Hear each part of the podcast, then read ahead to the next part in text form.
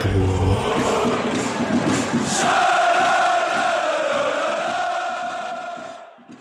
Dann hallo und herzlich willkommen zur 59. Episode des Podcast Freiburg. Es geht Schlag auf Schlag hier. 17. Spieltag, Ende der offiziellen Hinrunde. Eintracht Frankfurt gegen SC Freiburg, beziehungsweise andersrum.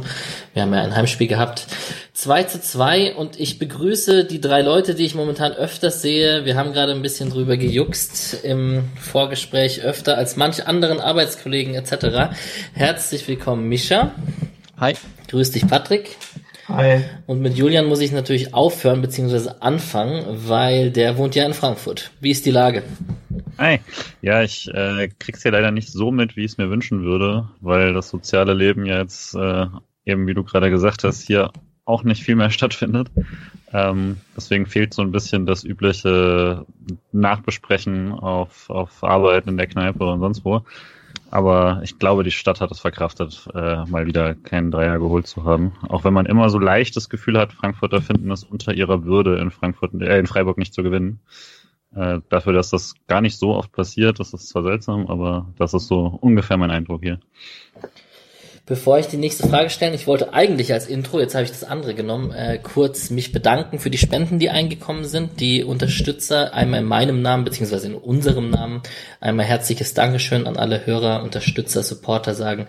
Äh, das freut uns sehr, wenn ihr abseits von kommentieren, teilen etc. natürlich auch gerne auf dem Link in den Show Notes oder auf der Webseite spendet. Das äh, ähm, für ein Bierchen, für ein Käffchen, für die Serverkosten etc. etc. ist immer gern gesehen und vielen Dank dafür. Genau. Und der Patrick hebt seine SC Freiburg Tasse hoch. Ähm, ist doch wunderbar. Du hast ein 3 zu 3 getippt, unentschieden und Spektakel war gegeben, oder? Ja, eigentlich genau das, was ich mir so gewünscht habe. Eigentlich am Ende der letzten Folge ist mir so aufgefallen. Also ich habe ja auf 4-1-4-1 gehofft und viel Offensive und viel Chaos und viele Tore. Also viel Chaos und viele Tore, also zumindest viel Chaos gab's. Ähm, war schon ein sehr, sehr cooles Spiel eigentlich. Also klar, noch mal ein bisschen cooler wäre es gewesen, wenn man den Dreier dann noch irgendwie noch mitgenommen hätte, aber es hat schon sehr, sehr viel Spaß gemacht, mal einfach so ein Spiel zu haben, das so gar nicht vergleichbar war mit dem, was die letzten Wochen so passiert ist. Ja, Mischa, unser Taktikguru, war es ziemlich anstrengend, oder? Das ja, Spiel mir so. war's, mir war es ein bisschen zu wild, muss ich schon zugeben, weil dieses 4-4-2 dann defensiv doch im Endeffekt gar nicht so instabil war, wie es manchmal aussah. Aber man muss, die mussten halt verschieben, wie noch was, äh, die ganze Zeit hin und her rennen. Man hat das Gefühl, sie kriegen die Lücken gerade noch so zu.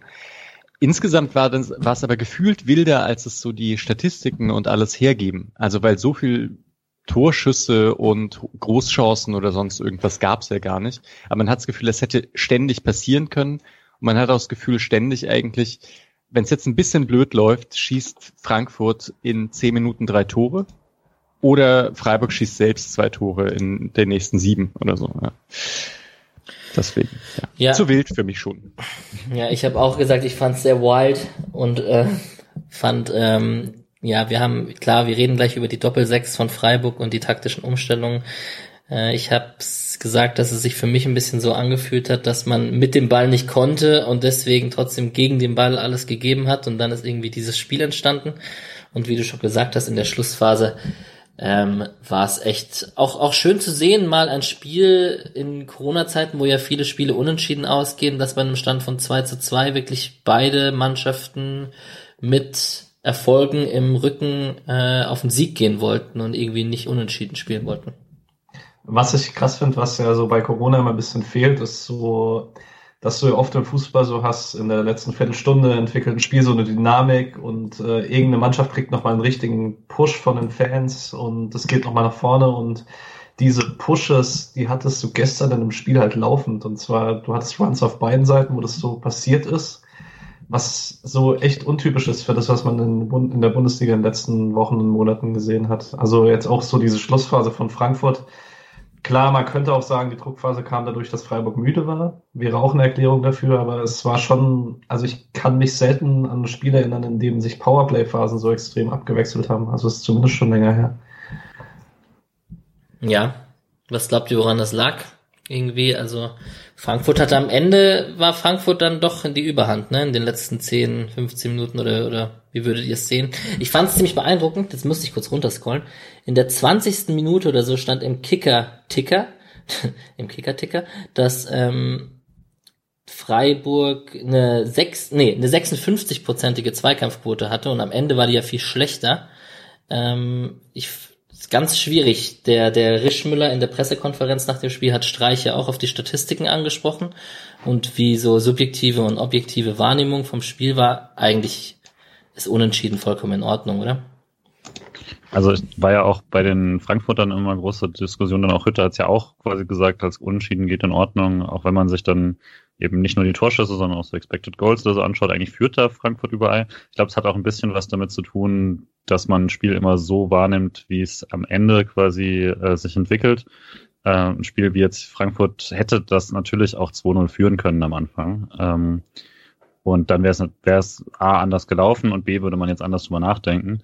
Äh, so, das hat der SC, würde ich sagen, insgesamt die leicht bessere zweite Halbzeit gehabt und damit, oder zumindest auf jeden Fall eine ebenbürtige zweite Halbzeit und das bleibt natürlich auch hängen.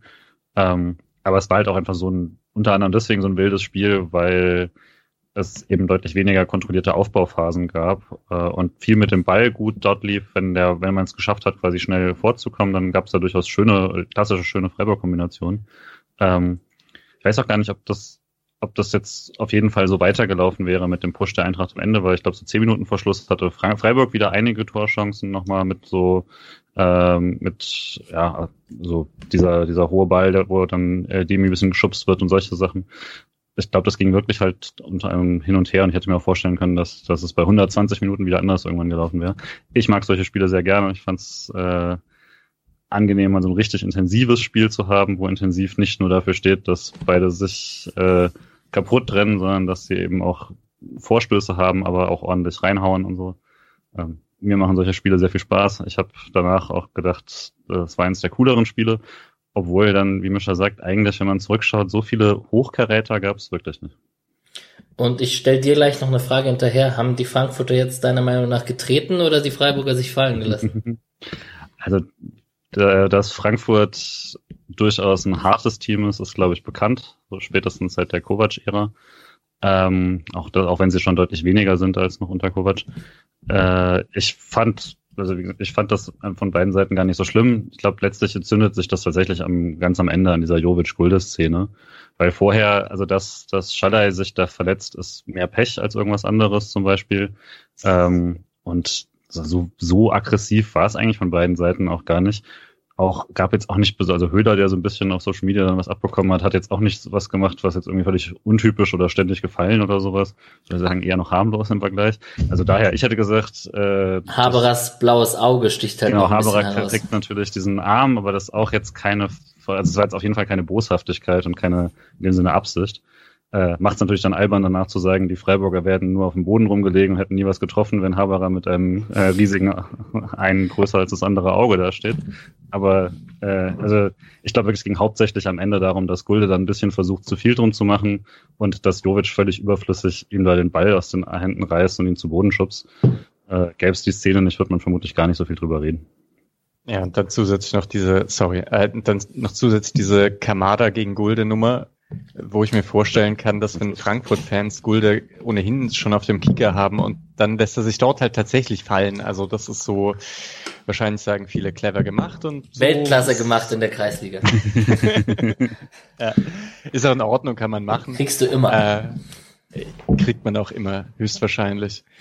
Und ja, ich fand, ich fand das Spiel auch da so ein bisschen komisch. Ich fand aber Winkmann hatte auch eine komische, ein komisches Spiel, weil es gab ja noch diese Szene Demirovic gegen Tute beim Einwurf.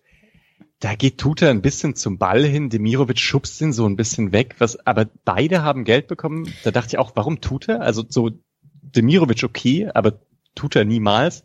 Ähnlich fand ich das eigentlich bei Gulde gegen gegen Jovic, wo ich auch dachte, da muss Gulde jetzt kein Geld bekommen. Nee. Aber ja, ja ich habe mir das, ich hatte früher hatte ich in diesem Podcast immer da, die Rubrik Schiedsrichterleistung und Schiedsrichter als eigene Rubrik. Das habe ich irgendwann geändert, weil es oft einfach auch, wenn der Schiedsrichter das gut geleitet hat, gar nicht so viel zu erzählen gibt. Ähm, dieses Mal habe ich es auch mit Guido Winkmann und ähm, diese zwei Doppelbestrafungen, die du gerade angesprochen hast, wo beide Spieler jeweils Geld bekommen, waren in der einen Szene, also bei Demirovic tut er sehr unverständlich und bei dem anderen kriegt Gulde eigentlich auch sehr zu Unrecht gelb. Da hat sich Petersen auch sehr echauffiert direkt und so. Also Petersen ist ja auch da ganz vorne immer dabei, der sich dann gerne beschwert. Und äh, das würde ich halt auch sagen, ist ein gutes Beispiel dafür, dass diese Standard-Schiedsrichter-Aussage, wir tun das, um zu beruhigen, was ja teilweise auch wirklich stimmt, dass wenn man eine hektische Situation hat, kriegen beide gelb, keiner fühlt sich benachteiligt und dann geht es weiter. Teilweise eben in dem Fall eher dazu beigetragen hat, dass sich es erhitzt hat, weil dann äh, fühlen sich die einen klar benachteiligt, weil warum kriegt der jetzt gelb und sowas. Also das, das ist auf jeden Fall kein Allheilmittel, einfach in jeder Situation in beide Richtungen gelb zu zeigen. Äh, und so wird es da so ein bisschen angewandt. Ja, fand ich auch unglücklich. Und Demirovic kriegt keinen Foul gepfiffen in der einen Szene vorne, wo er den ah, ja, Ball abschirmt. Da hat sich der Patrick auch aufgeregt im, im WhatsApp-Chat. Hm. Ich muss jetzt noch eine Sache fragen, weil ich, ich wusste nicht, ob ich das halt so richtig gesehen habe oder nicht. Hat Hinteregger Demirovic so konstant ein bisschen provoziert Habt ihr das auch gesehen? Oder also weil man, man hat nichts Eindeutiges gesehen, aber da gab es manchmal so Rufe dahin und ich wusste schon nicht, äh, kann mir vorstellen, dass Hinteregger sowas einsetzt, keine Ahnung, ne? Aber ist halt ein erfahrener Spieler gegenüber so einem Jungspund. Ich hatte den Eindruck auch. Ähm, ich wollte noch kurz was, um ganz weit vor, äh, vorzugreifen von dem, was wir jetzt, also zurückzugehen sozusagen ähm, zum wilden Spiel. Was für mich so ein bisschen die Erklärung ist, ist, dass ähm, beide eindeutig auf Sieg gespielt haben. Ähm, jetzt nicht, indem sie heillos in die Offensive gerannt wären, aber schon so grundsätzlich. Also man sieht es auch, ähm, wenn man sich so realtaktische Aufstellungen anguckt, also nicht nach 10 Minuten, sondern jetzt nach 90 Minuten. Ähm, Günther steht höher als die Doppelsechs bei uns, obwohl wir eine Viererkette gespielt haben, keine Dreierkette. Ähm, bei Frankfurt Kostic und Touré beide höher als So und äh, Hasebe. Kostic ja teilweise ganz extrem, was ja auch beim 1-1 zum Beispiel da klar in dicker rückt zu weit rein, da werden wir nachher noch drüber reden, aber also Kostic ist ja vor der Mittellinie, als Schaller an den Ball kommt und er ist ja immer noch prinzipiell Schienenspieler, also es haben schon beide Mannschaften ihre Flüge sehr, sehr hoch geschoben, was dann auch beim SC ja dafür gesorgt hat, dass man immer probiert hat, relativ schnell umzuschalten, während Freiburg, Frankfurt noch wenige Leute hinten hatte. Das ist interessant. Man stelle sich ja. das mal andersrum vor, wenn Günther so ganz vorne an der Mittellinie stehen würde und Gulde, also jetzt in der Dreierkette, und Gulde so alleine gegen links gegen Schallei rausdrücken müsste. So. Ja. Man, man muss halt dazu sagen, Frankfurt ist es halt auch gewöhnt in den letzten Jahren, weil ähm, da haben halt oft Hasebe zentral und Hinteregger linken Innenverteidiger gespielt und die beiden sind halt, wenn man die Restverteidigung anguckt, finde ich so ziemlich das beste Duo der Liga. Das ist unglaublich, was die beiden teilweise gegen in Unterzahl hinten weg verteidigen, weil die einfach beide so ein gutes Stellungsspiel haben. Das konnten Dika und Tuta halt nicht ganz leisten. Ja, das stimmt. Also das, das eine, dass die das super gut wegverteidigen können und was Frankfurt halt jetzt im Prinzip die letzten Jahre viel gemacht hat, war, äh, nicht die letzten Jahre, aber unter Hütte, dass sie eben einen super defensiven Sechser aufgestellt haben, wie Ilsanker oder sonst was, der mit abgesichert hat. Äh, und jetzt wird das ja umgestellt, jetzt seit ein paar Spielen, ähm, dass man zwei spielerische Sechser hat oder zumindest Rode plus So, was ja also recht spielerisch ist. Und ja, jetzt wird's halt noch offensiver. Also ähm, ja, vielleicht aber halt Hinteregger, dass der viel abläuft. Ja.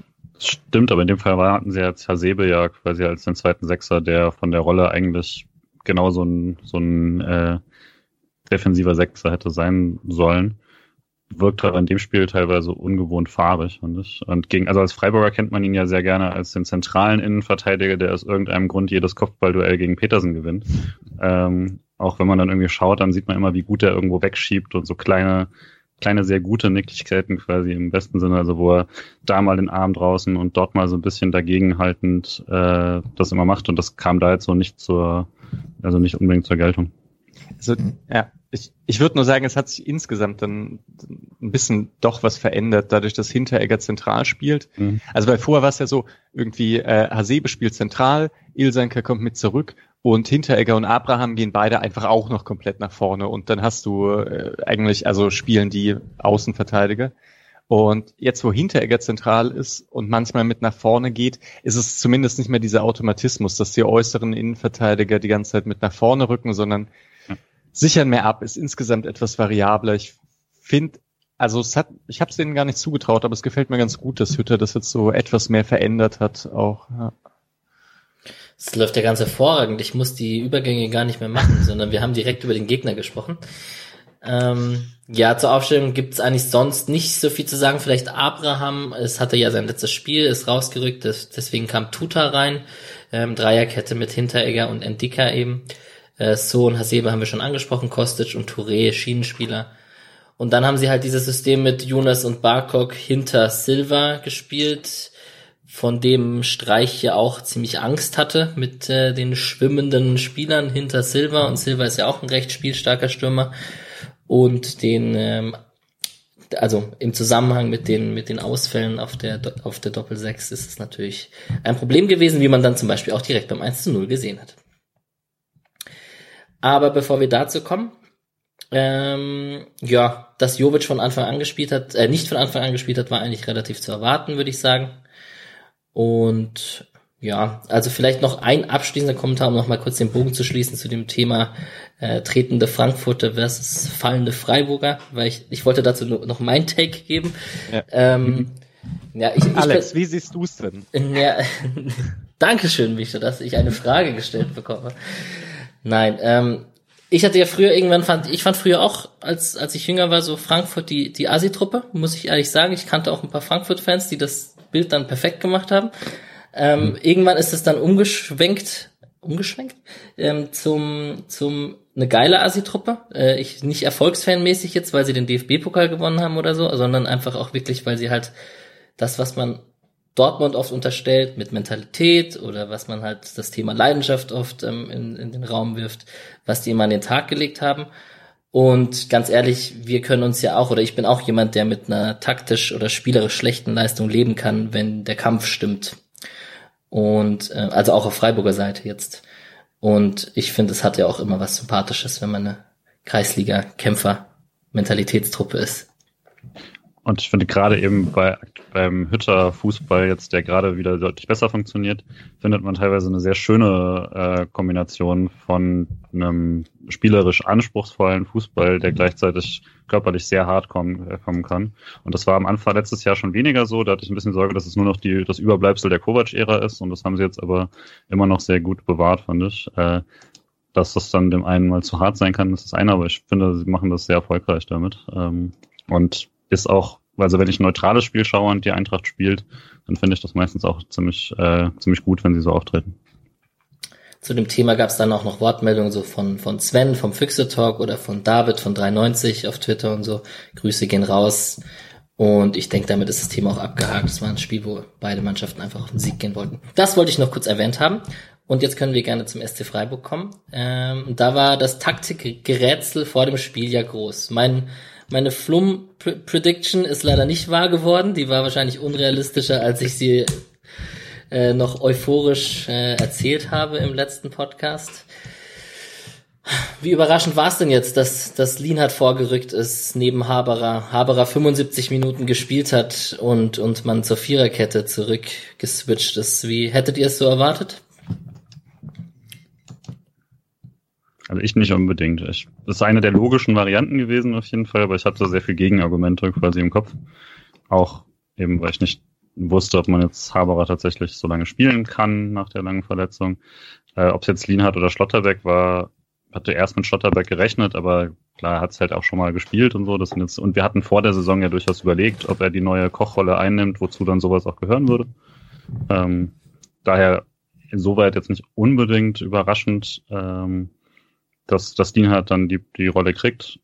Aber dadurch wussten ja wirklich alle nicht. Also Sky hatte es richtig, der Kicker hat es anders. Äh, man hätte damit ja auch mit der Aufstellung einiges machen können. Von daher, vielleicht hat er auch, wusste das Frankfurt ja am Anfang auch nicht, aber die kamen dafür ganz gut rein.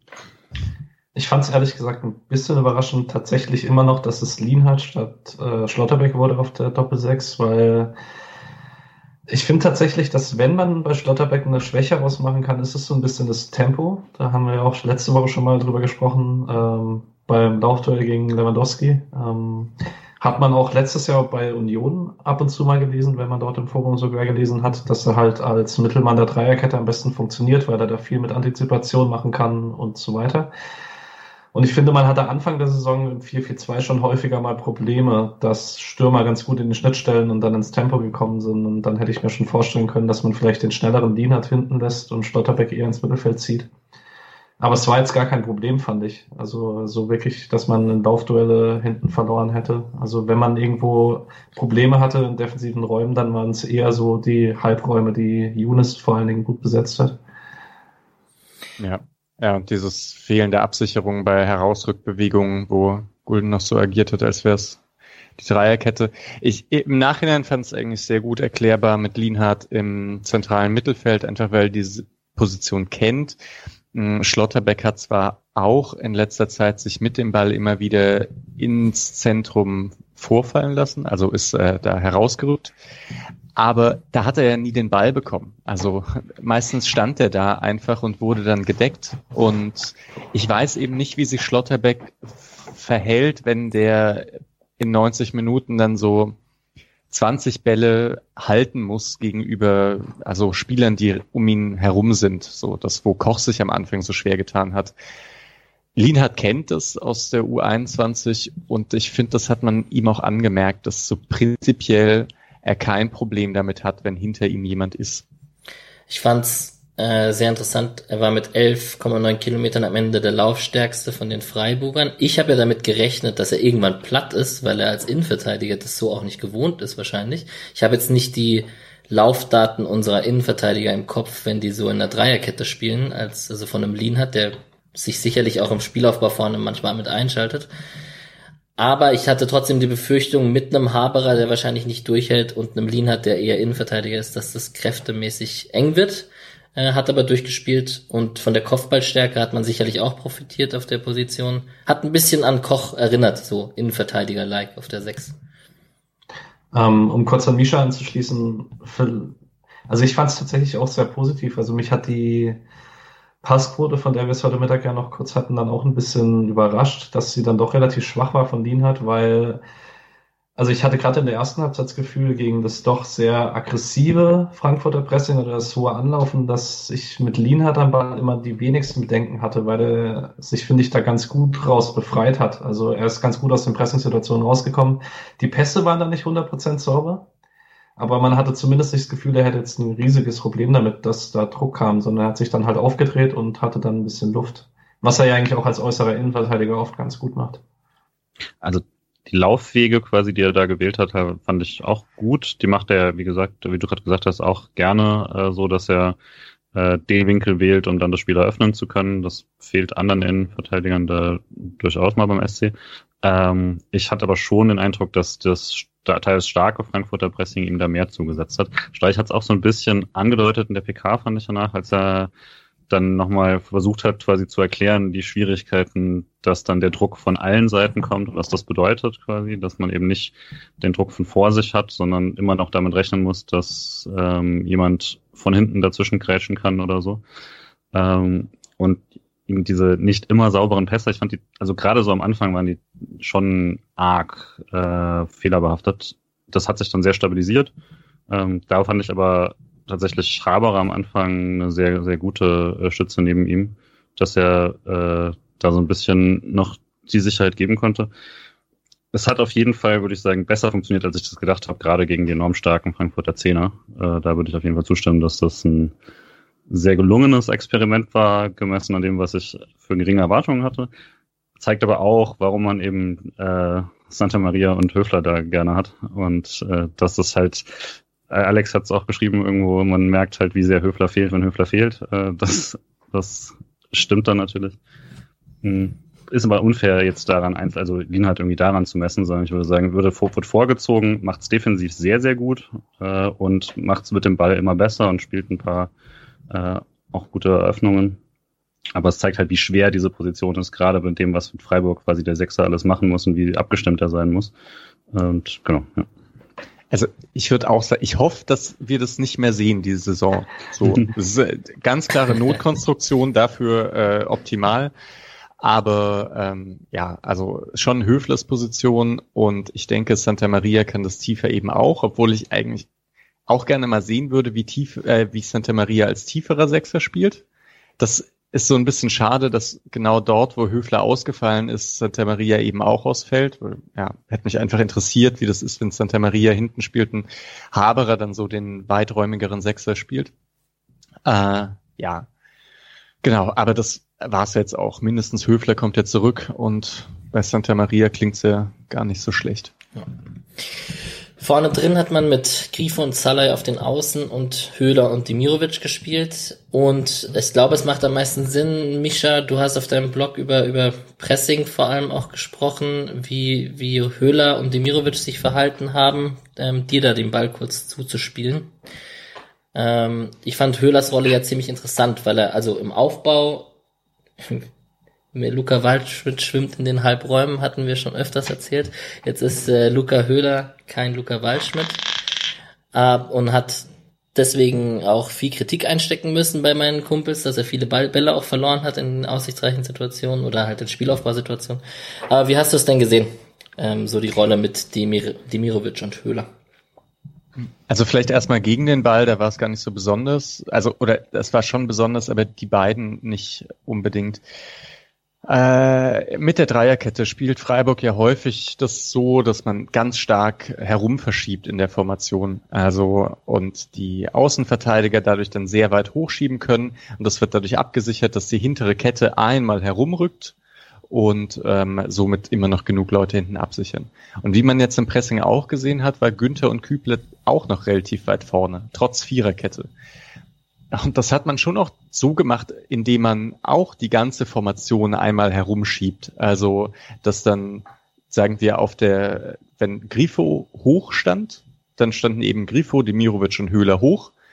Schaller hat sich ein bisschen fallen lassen, so konnte Kübler ein bisschen rumrücken, das sah man dann im Fernsehen leider nicht, aber ich bin mir relativ sicher, dass es so ist, weil sonst ähm, hätte Günther nicht so hoch stehen können. Also ich bin mir relativ sicher, dass Günther recht tief stand und dadurch dann Gulde und Schlotterbeck etwas weiter nach links einrücken konnten und deswegen Günther so weit hochschieben konnte. Im Prinzip so ein Kreis aller Außenspieler bis auf die zwei Zentralen, die alle so im Kreis rumrum schieben, so ganz grob gesagt. Du weißt, dass Gestik im Podcast nicht ankommt? Nee, ich ja. hab's auch für euch gemacht, damit ihr wisst, was Aber ich, ich, ich mach's, ich äh, bin auch versucht, die ganze Zeit so zu versuchen, etwas herumzuschieben. Ja. ja. Also, aber im Endeffekt, also ich glaube zumindest, dass es so war. Wie gesagt, man sieht es halt leider nicht von oben, aber ich bin mir relativ sicher, dass es ständig so durchging. Und das ist halt spannend, dass man äh, nicht so was Symmetrisches macht, sondern eben also so, so komisch herumschiebt, weil das früher Freiburg im 4-4-2 nicht so krass gemacht hat, wenn ich mich richtig erinnere. Und mit dem Ball, gut, das war halt oft Gebolze, äh, muss man sagen, so hinten heraus. Es gab zwei Sachen. Einmal die schönen Spielverlagerungen, die wir jetzt häufiger schon sehen. Und da spielt Freiburg, also immer mehr Spieler spielen einfach super gute Pässe diagonal nach vorne. Ähm, und da sind dann ein paar ganz gute Szenen entstanden. Äh, die Potenzial hatten, leider nicht so oft nach vorne gekommen sind. Ich erinnere mich, als Grifo einmal ausrutscht zum Beispiel. Mhm. Ähm, die Distanzschüsse von Günther entstehen, glaube ich, auch über diese Spielverlagerung. Ich kann auch eine Highlight vornehmen, vorausnehmen. Also der, der Diago von Günther auf Salai, der dann reinflankt, wo Demirovic äh, geblockt wird in der ja. 13. Minute. Ist auch ein klassischer Günther Diagonalball auf Salai, rechtes Strafraumeck, ähm, der dann die flache Reingabe macht klassische Situation, die es ganz oft gab. Und diese Ausrutschszene von Grifo ist auch ein gutes Beispiel. Ja. Ja, die Ausrutschszene von Grifo war auch sonst sehr, sehr cool, weil es war, so war es, war, was ich normalerweise von Kimmich oder Thiago erwarten würde. Das, es war ja aus einem Freistoß, also Schaller wird auf dem rechten Flügel gefault, steht direkt auf und spielt aus dem Fußgelenk den 60, 70 Meter Diagonalball auf Grifo, der dann frei steht diese Handlungsschnelligkeit und dann Passgenauigkeit ist schon sehr, sehr coole Aktion gewesen. Eigentlich schade, dass Grifo gerade da ausrutschen muss. Sorry, Misha. Ja, nee, nee, ich wollte nur, ja, äh, nee, perfekt, dass du es noch gesagt hast. Äh, genau, und das zweite waren eben lange Bälle und da muss man halt sagen, ich fand nicht, dass es so gut funktioniert hat. Also lange Bälle einfach nach vorne weil Hinteregger hat sehr, sehr viele Kopfballduelle gewonnen. Ach, 15 von 18 waren es am Ende. Und äh, ja, und die zweiten Bälle waren jetzt auch nicht so oft bei Freiburg. Ähm, und da fand, also ich fand dadurch hat Frankfurt das Übergewicht in diesem Spiel bekommen, eigentlich. Dass das eben nicht funktioniert hat und dass kein Spieler einen Stich gegen Petersen gemacht hat. Und ich habe mich gefragt, warum Höhler und Demirovic sich nicht irgendwie ein bisschen mehr auf einen Flügel fallen lassen und dann immerhin gegen Ndika ins Kopfballduell gehen oder gegen Tuta und nicht immer gegen Hinteregger. So, das war, hat mir nicht ganz so gut gefallen. Ja, und so kommen dann eben so 62 Prozent heraus, weil es immer vertikal nach vorne ging. Ja, und dann kommt halt nur jeder zweite Ball an. Ich hätte eine Nachfrage an Misha, weil ich mir das nicht so richtig erklären kann. Ähm, also Freiburg hatte 22 äh, Interceptions gestern, also 22 Ballabfangaktionen. Ähm, ich finde, man hat auch gerade in der zweiten Halbzeit sehr, sehr häufig Streich-Passwege rufen hören. Also man ist dann, glaube ich, irgendwann da hat sich zumindest im Mittelfeld drauf verständigt, dass man dann, also dass man vielleicht am Anfang hoch anläuft, aber dann später eher guckt, dass man sich in die Passwege stellt. Aber es ist mir gar nicht so extrem aufgefallen, aber die 22 sind deutlich der höchste Werk bisher diese Saison. Mhm. Ich finde halt vielleicht Frankfurt, also vielleicht muss man das auch noch sagen, weil die auch so vertikal gespielt haben. Also das hat das Spiel ja so wild gemacht. Das war nicht, also das war schon auch beide Pressen hoch und beide spielen auch sofort vertikal. Und ähm, ja, und dann gibt's ein paar Duelle im Mittelfeld und einer gewinnt die und dann hat man ein bisschen Raum, um nach vorn zu kommen. Die anderen sprinten nach hinten, stellen den Gegner und dann steht das Spiel mal kurz. Irgendwie so. Ja. Vielleicht das letzte dazu, äh, man hat es ganz schön gesehen auf der Doppelsechs, dass Wien hat das offensichtlich auch als klare Anweisung bekommen hat, vermutlich auch, weil es die Angst gab, dass man sonst zu viele Bälle auch verlieren kann, wenn man es eben versucht, äh, genauso zu machen wie sonst. Äh, weil Ben Haberer, den hatte einmal den Ball und man sieht sofort, dass das Lienhardt ihm quasi nach vorne zeigt, Richtung Stürmer, äh, den Ball jetzt sofort lang zu spielen, obwohl er jede Menge eigentlich Platz und äh, Möglichkeit hatte, den Ball gewohnt aufzubauen, was er dann auch tatsächlich gemacht hat. Aber der erste Instinkt, den Lienhardt ihm auch sofort zeigen wollte, war wirklich dann vor damit. Und das ist dann natürlich nicht ganz so, wie man das sonst äh, gewohnt ist.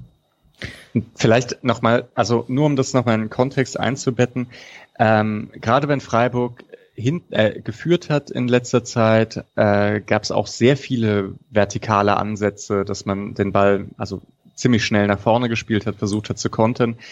Und trotzdem waren die Passquoten halt relativ gut. So, also gegen äh, Bielefeld 80 Prozent, Schalke 78. Gut, gegen Berlin und die TSG 69 Prozent, aber gegen Köln wieder 80, gegen Bayern 77 und jetzt mit 62 Prozent ist absolut schlechtester Wert äh, den in dieser Saison. Okay.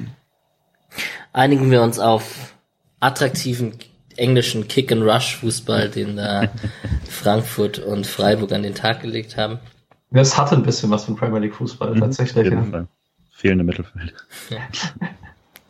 Würde Höfler in der Premier League aufdrehen? Ja, das ist die These des Tages, alles klar. Nee, vielleicht nicht, aber in der La Liga auf jeden Fall. Nein. Gut, äh, kommen wir mal langsam zum Spiel. Ja, vieles sorry. haben, alles gut, vieles haben wir auch schon angesprochen, so zwischen den Zeilen, da kann man dann ein bisschen schneller drüber wahrscheinlich. Dritte Minute hatten die meisten Fans erstmal kurz Angst, weil Schallei umgeknickt ist. Ähm, ich glaube, Julian war es, der geschrieben hat, es kann doch nicht wahr sein, oder auch nee, oder ehrlich jetzt, oder ich weiß es nicht, wer es, dann war es Patrick. Ähm, musste behandelt werden, äh, sah im ersten Moment, hat man sich an Santa Maria erinnert und dachte so, oh, jetzt der nächste, wirklich. Konnte aber weiterspielen und war ja nicht so unwichtig, wie man gesehen hat. Ich fand es sehr auffällig, ähm, nach dem 1-0 noch, ich glaube in der zehnten oder elften Minute ist einmal kurz auf der Seitenlinie Scholler in groß und man sieht so, wie er so das Wechselzeichen Richtung Bank macht.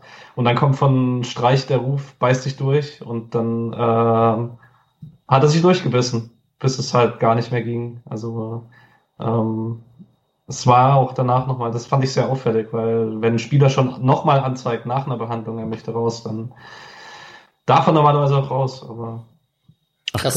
Das, habe ich nicht, das ich gar nicht gesehen. Ich weiß nur, dass, also das Einzige, was ich in die Art mitbekommen habe, war irgendwann dieser Ruf von Streich, Yannick geht's. Ich glaube, Haberer hat gesagt, ist okay, hat den nächsten Ball aber auch verstolpert und dann äh, hat er ihn rausgenommen. Ja gut, aber das, das hätte ich Streich auch sagen können in der 75. Minute, dass es da nicht mehr ging. Also da gab es dann zwei, drei Situationen, wo ich dachte, ja, ist okay, aber egal wen du bringst, bring halt einen anderen jetzt. War bei Haberer vor allen Dingen dann auffällig, wie er so er hatte ja eigentlich immer ein gutes Kopfballtiming, aber wie er dann in, das, in den Situationen davor, glaube ich, innerhalb von fünf Minuten dreimal aber Alles. ganz deutlich unter Bällen durchspringt, weil einfach die Kraft komplett weg war. Und also, die Schultern hingen runter und alle, da war, da war einfach nicht kein. Aber hey, das war schon in der ersten Halbzeit. Also wenn Haber an einen Mann angelaufen ist, sah das so oft so aus, als hätte der, also als wäre er ein Stier und der Frankfurter wäre so ein Torero mit roter Fahne, weil es ging immer mit Kopf voraus im Zweikampf. Das, ja. Ja, Salah hat weitergespielt. Ähm, ich glaube, der Pressekonferenz nach dem Spiel zu beurteilen, sieht's nicht so gut aus fürs nächste Spiel. Äh, da wird irgendwas mit der Kapsel sein. Bänder weiß man nicht. Ich glaube, das war die Streichaussage, wenn ich sie richtig im Kopf habe. Ja. Sechste Minute. gar nicht. Scheiße. Ja, da kommen wir dann drauf, wenn wir über Stuttgart reden. Ähm, genau. Sechste Minute. Rückstand SC Freiburg. Ähm, schönes Tor von Younes sicherlich. Der Pass von So geht einmal genau zwischen den Sechsern durch auf, äh, auf den auf Younes, der sich im Zweikampf mit Gulde befindet. Das von Höfler habe ich nicht gesehen. Da muss jetzt einer von mir sagen, was Höfler in der Halbzeit gesagt hat zu dem Tor. So, er hat nur kurz so angedeutet, dass Gulde so raus, also dass das gewohnt ist, rauszurücken wegen der Dreierkette. Da ist normalerweise dann jemand, kann das eher absichern. Ähm, ich würde sagen, also in der Dreierkette kann er das machen, aber klar, so wie er sich anstellt, ist es auch in der Dreierkette ein bisschen blöd, weil ich meine, er läuft halt voll ins Leere, muss man auch sagen. Krass gemacht von Younes, also mhm. den praktisch so in der Drehung anzunehmen und wow, aber ist halt, ist halt einfach ein guter Kicker. Ja, aber eben äh, Gulde rückt raus und Younes ist frei und Schlotterbeck braucht dann zu lange, um hinzukommen, einfach weil er halt in der nicht zentraler Innenverteidiger ist, sondern äh, linker Innenverteidiger. Dennoch, ähm, ich habe mir im Standbild mehrfach angeschaut, ist es so, dass in der Situation Gulde Younes als Gegenspieler hat und Silva sich Richtung Schlotterbeck orientiert. Und jetzt komme ich noch ein letztes Mal für heute mit meinem Kreisligaspruch. Da ist ja so die Regel mit der Viererkette und den Sechsern, dass immer ein Sechser sich ein bisschen weiter zurückfallen lässt und einer frei quasi so zum Absichern eben. Im Prinzip das, was Kevin Schlotterbeck jetzt in der letzten Zeit macht. Und man möchte ja ein bisschen unterbinden, dass man da Mann gegen Mann spielt. Und in der Situation haben tatsächlich Lienhardt und Haberer auch nur einen Gegenspieler. Ich weiß jetzt nicht mehr welchen, welcher es war, aber der Ball ging auf jeden Fall von Soda schön durch die Gasse.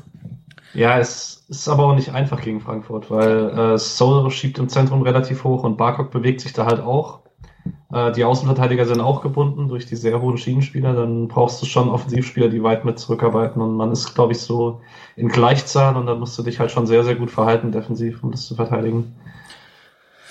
Ja, sollte auch nicht übermäßig Kritik sein, sondern ähm, war auch gut gemacht von Frankfurt. Aber ganz kurz, findet ihr auch, Müller hat die kurze Ecke ein bisschen zu offen? Also weil irgendwie hat man auch das Gefühl, Younes möchte gar nicht schießen, sieht dann aber, hm. ich kann schießen. Ich bin eher bei einem lässigen, abgezockten Abschluss von Younes als bei einem zu offenen Eck von Müller, aber keine Ahnung. Ich glaube halt, also Younes hat schon viel Zeit und also ich kann mir schon vorstellen, dass Müller sozusagen ein bisschen zockt für den Fall, dass Younes lange Eck nimmt und dann das kurze vielleicht ein bisschen zu weit aufmacht. Aber ehrlich, also wenn er sich ins kurze Eck ein bisschen mehr orientiert, dann stellst du den Yunus halt ins Lange. Das, ja. Ich, also ich würde ich jetzt auch einen Torwart-Experten überlassen, da kenne ich mich zu wenig aus, aber ich hatte, also mein erster Gedanke war, na gut, mein erster Gedanke war, was macht Gulde, aber danach, quasi als bei der Wiederholung war schon auch, dass ich dachte, ja gut, aber das ist halt die leichteste Option die ihm jetzt offen ist. Gleichzeitig hatte ich vor ein paar Wochen die Kritik, dass er die kurze Ecke äh, total überdicht gemacht hat und dann war, der, war die lange Ecke total offen. Gegen Embolo. Ähm, ja, und dann ja. war es, also da dementsprechend, ich weiß es nicht, ich fand es aber auch so, dass, also der Schuss ging ja quasi dann nur noch gerade und das macht es natürlich am leichtesten. Würde ihm jetzt auf keinen Fall den, den äh, Hauptanteil an dem Tor geben, aber dachte auch, würde mich interessieren, was ein Torwarttrainer dazu sagt. Also ich auch, bei Embolo, war, sorry. Bei Embolo steht er neben dem Tor, ne? Also, ja, also das war auf jeden Fall ein Fehler. Das, das war, war auf jeden Fall, ja, sorry. Also das Stellungsspiel war nicht so schlecht wie das von Fährmann gegen Thielmann kurz davor, weil der macht das Gegenteil mit dem kurzen Eck, der macht das lange Eck komplett auf. Aber, sorry, wir waren bei einem guten Fußballspiel, da passt Schalke nicht. Also erster Gedanke von mir wirklich, was macht der Younes, ne? Also das ist wirklich Qualität. Ähm, Andreas Kronenberg in den Spotcast Freiburg. Ah ja. Das wäre vielleicht mal interessant. Das wäre super. Ja. Äh, zehnte Minute gab es einen Abschlag von Müller, wo Barco gerade noch den Fuß reinhält, also wo Müller ein bisschen zu lang wartet. Ähm, ja, möchtest du was sagen dazu? Es war eine äh, Darstellung des ein bisschen, also ich habe einen halben Herzinfarkt bekommen. ja. Es, also es war schon ein paar Mal der Fall, dass Müller da gefährlich lange wartet. Ich, vielleicht gehört es irgendwie zu seinem Ding, ich weiß es auch nicht.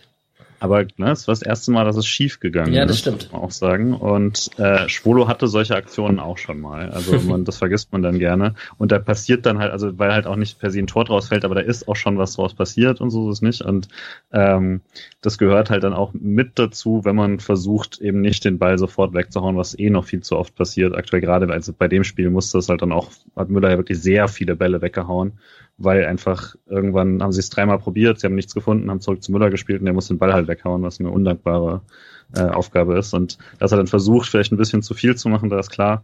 Aber also da hatte ich, würde ich mir jetzt gar nicht so einen großen Vorwurf machen. Es war natürlich ein großer Fehler, aber der passiert dann halt, wenn du es immer wieder versuchst, möglichst auszureizen. Ich hatte auch das Gefühl, die Aktion war so ein bisschen der Kickstarter für die langen Bälle, weil man hat ja wirklich in der Anfangsphase immer probiert, ja. äh, normal aufzubauen und man hat halt wirklich keine Passoption in der tiefen Ballzirkulation gefunden, weil Frankfurt das einfach zugestellt hat. Und da sieht man auch, also Müller guckt ewig, guckt nach rechts, da wo er normalerweise hin eröffnet und hat einfach keine Option und dann entscheidet er sich, oh, ich schlag jetzt und dann war halt Barkok schon da.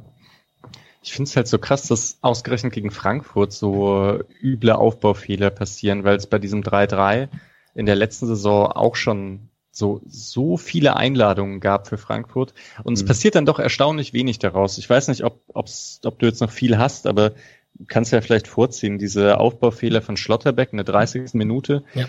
Äh, keine Ahnung, was da passiert und Frankfurt spielt es halt so schlecht aus einfach. Also sie hätten ein bisschen warten müssen. Äh, da stehen halt drei Frankfurter im Abseits dann ne? äh, und werden dann angespielt. Das war dann schlecht. Da aber kurz ein bisschen Liebe für Müller, den hält er überragend. Also es ist dann deutlich abseits, aber das war eine unglaublich gute Parade. Ja, würde ich nachher nochmal zukommen, aber genau, also hat einige sehr gute Paraden gehabt. Das auf jeden Fall, ja. Genau, dann hatten wir in der 13. Minute die schon gesagt, äh, die schon besprochene Szene mit dem Diagonalball von Günther auf Schalay, der reinflankt. Demirovic wird in der Mitte gerade noch von Tuta geblockt.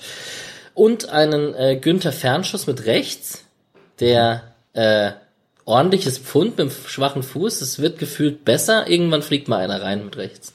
es, er, er, so oft wie er es versucht. Also er versucht so, keine Ahnung, jedes zweite, dritte Spiel mal, oder? So gefühlt. Keine Ahnung. Ja. Aber irgendwann fliegt mal einer rein. Also da war schon ordentlich Pfeffer dahinter dafür, dass es der schwache Fuß war.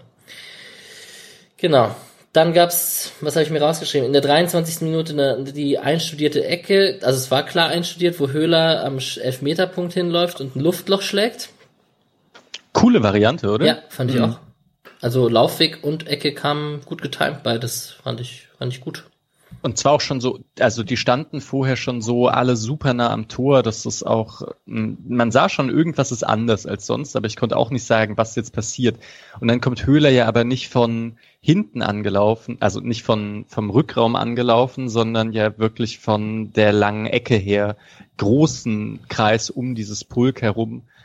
Schwierig zu machen. Hm, ein bisschen habe ich mich dennoch gefragt, warum ist Höhler derjenige, der den Volley ins mit links. Tor mit links reinhauen ja. soll? Demirovic, Schalay? Hm. Ähm, ich habe mir da direkt vor der Ecke noch aufgeschrieben, dass da fand ich sehr, sehr auffällig. Das war der zweite oder dritte Konter, den man in Gleichzahl gelaufen ist. Also das war auch die Ecke, also Hintereck erklärt dann letztlich zur Ecke, aber da hat man auch eine 4 gegen 4 Situation. Man hatte davor, glaube ich, schon mal eine 4 gegen 4 Situation. Also es war auch nur nochmal zur Ergänzung von vorhin, dass Frankfurt das halt einfach sehr, sehr mutig gemacht hat mit der Verteidigung in letzter Linie gegen vier Freiburger Offensivkräfte hat. Ja. Im Anschluss gab es zwei Szenen von Silva. Einmal kommt er nicht zum Abschluss, einmal wird er geblockt und Hasebe pfeffert einen Nachschuss ins Obergeschoss. Mm, es gab dann in der 28. Minute die Szene von Haberer eben mit dem Arm von Barkok. Ich habe, also ich weiß nicht, ob eine Wiederholung kam. Wenn eine kam, habe ich anscheinend nicht hingeguckt. Ich sehe kam eine. Nicken, ja okay. Ähm, hat mich nur gewundert, also vor allem bei der Verletzung und so. Gefühlt ist es ja so, wenn wenn so ein blaues Auge da ist, muss ja irgendwas passiert sein. Ähm, aber auch nicht gelbwürdig? Fragezeichen. Das, also kann man, muss man aber wirklich nicht. Also okay. es ist dieses klassische, er springt wirklich hoch, hat die Arme draußen, weil er hochspringt und knallt sie ihm dabei halt ins Gesicht. Es war jetzt aber auch nicht mit Ellbogen, sondern wirklich mit den Armen und das ist dann für mich der Unterschied. Ähm, gibt Schiedsrichter, die dann trotzdem, wenn du ihn so triffst, einfach gelb geben, auch weil du halt dann ein bisschen rücksichtslos quasi hochspringst oder sowas. Aber ich fand das sehr normal, so vom Aussehen. Ich finde das Problem bei diesen Szenen ist, dass man sie immer nur in Zeitlupe sieht. Mhm. Ich würde solche Szenen eigentlich gern zwei, dreimal schnell hintereinander in Normalgeschwindigkeit sehen, weil ich glaube, dann sieht man eher, ob das eine äh, normale Ausholbewegung ist oder ein, ein Schlagen gegen, ja. Zumal da noch dazu kam, Haberer war halt ähm, eigentlich ein Tick zu spät im Kopfballduell. Also Barkok ist ein, ich glaube, das ist auch wahrscheinlich die Entscheidung gegen Gelb dann. Also Haberer springt tatsächlich halt in ihn rein, sozusagen. Also und kriegt dann halt den Arm ab. Gelb für Auge auf, das, äh, auf, auf den Ellenbogen hauen. Ja. Ist ja auch gut, wenn Verletzungen nicht ursächlich für Karten sind. Grüße gehen raus an Juri Grave und Marcel Schmelzer. Ja, nein. Also. ah, ich, ich, wollte, ich wollte einen frechen Kommentar mal, so einen kleinen Seitenhieb. Ja. Hey, Marcel Schmelzer freut sich, dass 2021 noch irgendjemand über ihn redet. Ja, siehst du? Können, wir können ihn ja verlinken in der Folge. Kann ich gerne machen. Und die Minute kann ich mir auch rausschreiben. Gut. Es gab in der 30. Minute den Fehler von Schlotterbeck, äh, den die gerade schon, der gerade schon angesprochen wurde, mit den drei Spielern im Abseits, wo Müller eine gute Parade auspackt. Und in der 32. Minute das 1 zu 1 vom SC Freiburg. Und da hat es dann mal geklappt. Schlotterbeck mit einem langen Ball, Höhler verlängert mit dem Kopf auf Demirovic. Wir hatten es ja eigentlich schon, du hast ja vorhin angesprochen, dass es nicht so gut geklappt hat mit den beiden und mit den Kopfballduellen, mit Hinteregger etc. Ähm, dennoch haben wir ja auch schon gesprochen, dass Höhler und Demirovic in manchen Situationen, auch in manchen Spielen zuvor, ein relativ äh, gutes Spielverständnis miteinander haben, dafür, dass sie noch nicht so oft miteinander gezockt haben. In der Szene, Höhle verlängert, Demirovic bekommt ihn. Und ja, diese Szene von Demirovic, die haben wir jetzt schon öfter gesehen. Ähm, ich wollte noch kurz zu dem Satz davor sagen, ich glaube, der große Unterschied ist auch einfach, dass der Ball von Schlotterbeck so gut ist, dass Hinteregger nicht mal ins Kopfverdurch kommt, sondern ähm, also Höhler ist ja vor ihm, also es geht ja gar nicht ins direkte Kopfverdurch, sondern der Ball ist halt einfach perfekt getimt und Höhler legt ihn dann gut weiter mit dem Kopf. Das macht er sehr, sehr gut und wahrscheinlich die beste Aktion von ihm in der ersten Halbzeit. Und Demi hat einfach wirklich gutes Auge. Also wenn man die eine Aktion in Augsburg äh, rausnimmt, wo er den Ball auf Höhler spielen muss im allerersten Spiel von Anfang an, seitdem hat er einfach, wenn er irgendwo zentral den Ball bekommt, ein ganz gutes Gefühl dafür, wann er wohin spielen muss. Und Schalay macht es halt auch sehr, sehr gut. Der muss genau in der Höhe, weil sonst fängt die Tuta noch ab.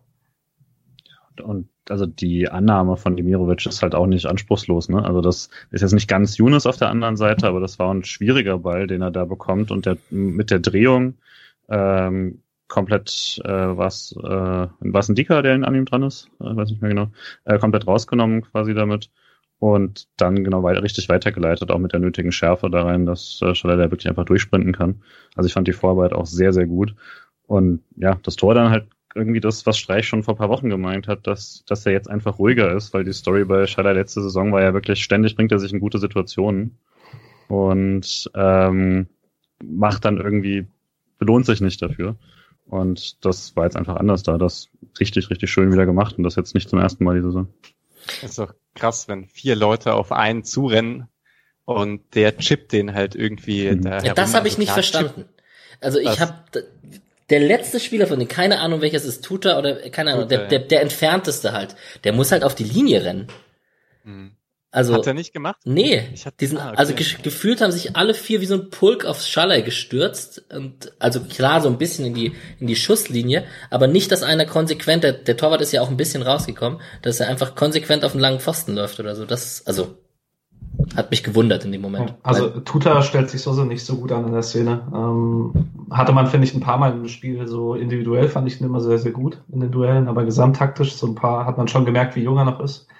Ähm, und auch, also wenn er genauso rausrückt wie Hinteregger und Ndika kann Demirovic den Ball nicht mehr spielen, weil Schaller dann im Abseits steht. Aber Tuta steht halt so viel tiefer als die anderen beiden, ja. dass es halt ungefährlich ist. Ja dass vielleicht noch diese Szene eigentlich, wie Frankfurt das verteidigt hat, weil das war nicht ganz so gut. So Höhler steht halt sehr weit vorne und ich glaube einfach, weil Hinteregger jedes in jedes Kopfballduell geht, wollte er auch in das 20 Meter vor ihm gehen, aber er rennt dann halt dahin und das da ich, also ich weiß nicht, was der da machen will.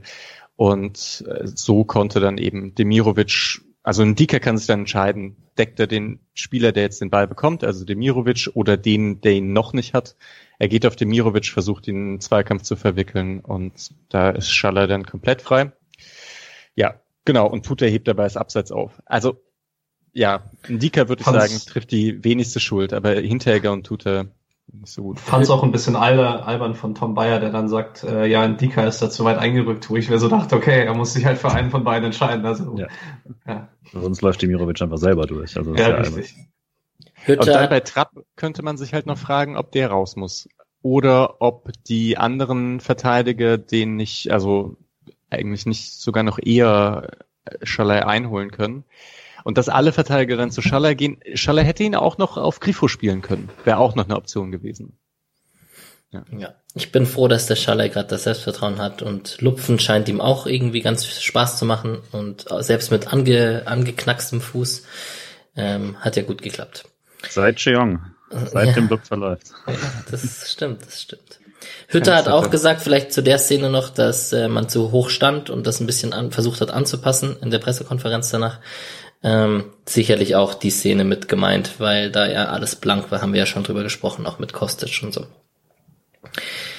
In der, in der Folgezeit gab's äh, einmal Silva gegen Gulde, der ihn ziemlich austanzt und dann am kurzen Pfosten zum Schuss kommt, wo Müller gerade noch so die Arme hochreißt. Ähm, ich möchte kurz ergänzen, ich habe es ja gestern schon mal uns im Chat geschrieben, Silva ist einfach im Strafraum ein saugeiler Stürmer. Er hat halt noch einen relativ tiefen Körperschwerpunkt, obwohl er relativ groß ist und ist halt komplett beidfüßig. Also macht kurz den Haken Richtung, als würde er auf den rechten Fuß gehen. Gulde reagiert auf den und dann geht er einfach rüber und geht auf den, in Anführungszeichen, schwächeren linken Fuß, der halt fast genauso gut ist. Das ist einfach im Strafraum ein sehr, sehr geiler Stimme. Und weil wir jetzt gerne mal ein bisschen überkritisch bei Müller sind, auch immer, weil er nicht ganz unser Torwart ist, das ist eine Wahnsinnsparade. Also ja. das äh, also das ist ja immer dann, wenn, wenn Leute, immer wenn Torhüter irgendwie, die nicht neuer sind, äh, so ein Ball halten ist, dann heißt dann sowas wie, ja gut, ob er jetzt, ne, ob das jetzt einfach nur die Arme hoch ist, aber selbst wenn er einfach nur die Arme hochreißt, macht er das in 0,0 Sekunden, ohne vorher wissen zu können, wo der Schuss hingeht. Das heißt, es ist einfach ein irrsinnig guter Reflex von ihm. Und also den, also wir hatten ein paar Mal so, hat er ein paar unhaltbarer gehalten. Ich würde sagen, das zählt auf jeden Fall dazu, weil der war, wenn man es auch in der Slow Mo noch mal, Slow Motion nochmal sieht, der passt eigentlich alles richtig gut. Der Schuss kommt mit großer Härte aus direkter Distanz und äh, er holt ihn raus. Und gut, danach die, die Parade direkt eine Minute später bei der Ecke äh, ist dann Kurze, nicht mehr ganz so schwer, aber er ist ja da. Mhm. Kurzer Posten und den hat er. Hatte was von Neuer gegen Benzema 2014. Und ähm, wenn man so einen Bogen schlägt in Richtung von vor zwei, drei Wochen, wo wir gesagt haben, beim Santa Maria Tor, ist halt kein Torwartfehler von Baumann, weil aus der kurzen Distanz mit sehr, sehr viel Wucht, das ist halt eigentlich genau gleiche Entfernung, gleiche Härte und Müller hält ihn halt. Mhm. Ja, ich fand den Santa Maria Dropkick noch, noch krasser. Aber, Patrick, du hast jetzt unsere Diagos mit Bayern München und unseren Torwart mit Neuer verglichen, möchte ich kurz mal festhalten. das ist der Thiago, mein Thiago ist also mein Fußballcrush schon immer gewesen und ähm, deswegen, ja. Sehr gut. Sorry, ich muss noch eine Sache nachreichen, eigentlich vom Tor, äh, weil heute kam eine Statistik durch äh, auf Twitter von ähm, BStat, at Michael Kabach, äh, kreierte Großchancen pro Minute und Platz drei, äh, pro 90 Minuten, Entschuldigung, Platz drei Demirovic, hinter Koman und Barkok. Dann kommt Demirovic und dann Guerrero nicht beste Fußballer ja, und Reus. Kreierte. Also Assist. Kreierte, ja, genau. Okay. Genau, es, ja, Großchancen hergestellt. Und irgendwie also, kann sich doch ganz, also ich habe jetzt sofort irgendwie vier Bälle im Kopf, mhm. die Demirovic durchsteckt einfach. Ja. Also Höfler lobt das auch im Halbzeitinterview, hat er auch darüber gesprochen, dass Demi einfach sehr, sehr gut tut, weil man in Freiburg schon immer gerne einen Zentrumsstürmer hatte, der dann aus dem Zentrum auch ähm, die richtigen Bälle spielen kann. Petersen konnte das, finde ich, vor drei, vier Jahren, kann es aber nicht mehr so gut, weil er die Bälle nicht mehr so gut festmacht, wie er es früher getan hat. Ähm, ja. Und Demirovic macht es einfach unglaublich gut. Es gab eine, in der 40. Minute eine gelbe Karte für Barkok, der einen schnellen Freistoß verhindert hat. Es gab den Schuss von Günther aus 25 Metern, der leicht abgefälscht wurde noch. Da hat man sich ein bisschen geärgert, dass er nicht Ticken mehr abgefälscht wird, weil dann passiert dann, dann ist es einfach ein Tor.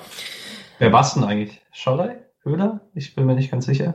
Beim das war auf jeden Fall ein Freiburger, der im Schuss drin ist. Sicher, dass nicht Hinteregger war? Ich meine, es war ein Freiburger. Dann Höhler, glaube ich. Ja. Auf jeden Fall. Ärgerlich rennt, nee, ich glaube, Höhler rennt hinterher und wenn Trapp den nämlich nicht fest festhält, dann macht er den Abpraller. Aber es kann auch sein, dass jemand anders hinterher rennt. Nagel Schaller rennt auch hinterher okay, zumindest. Der geht so auf die Knie dann und macht die Hände hoch. ja. Und, äh, ja. Weil auch ziemlich krass, weil abgefälscht, dass Trapp den einfach äh, nicht ja. abklatschen lässt oder so.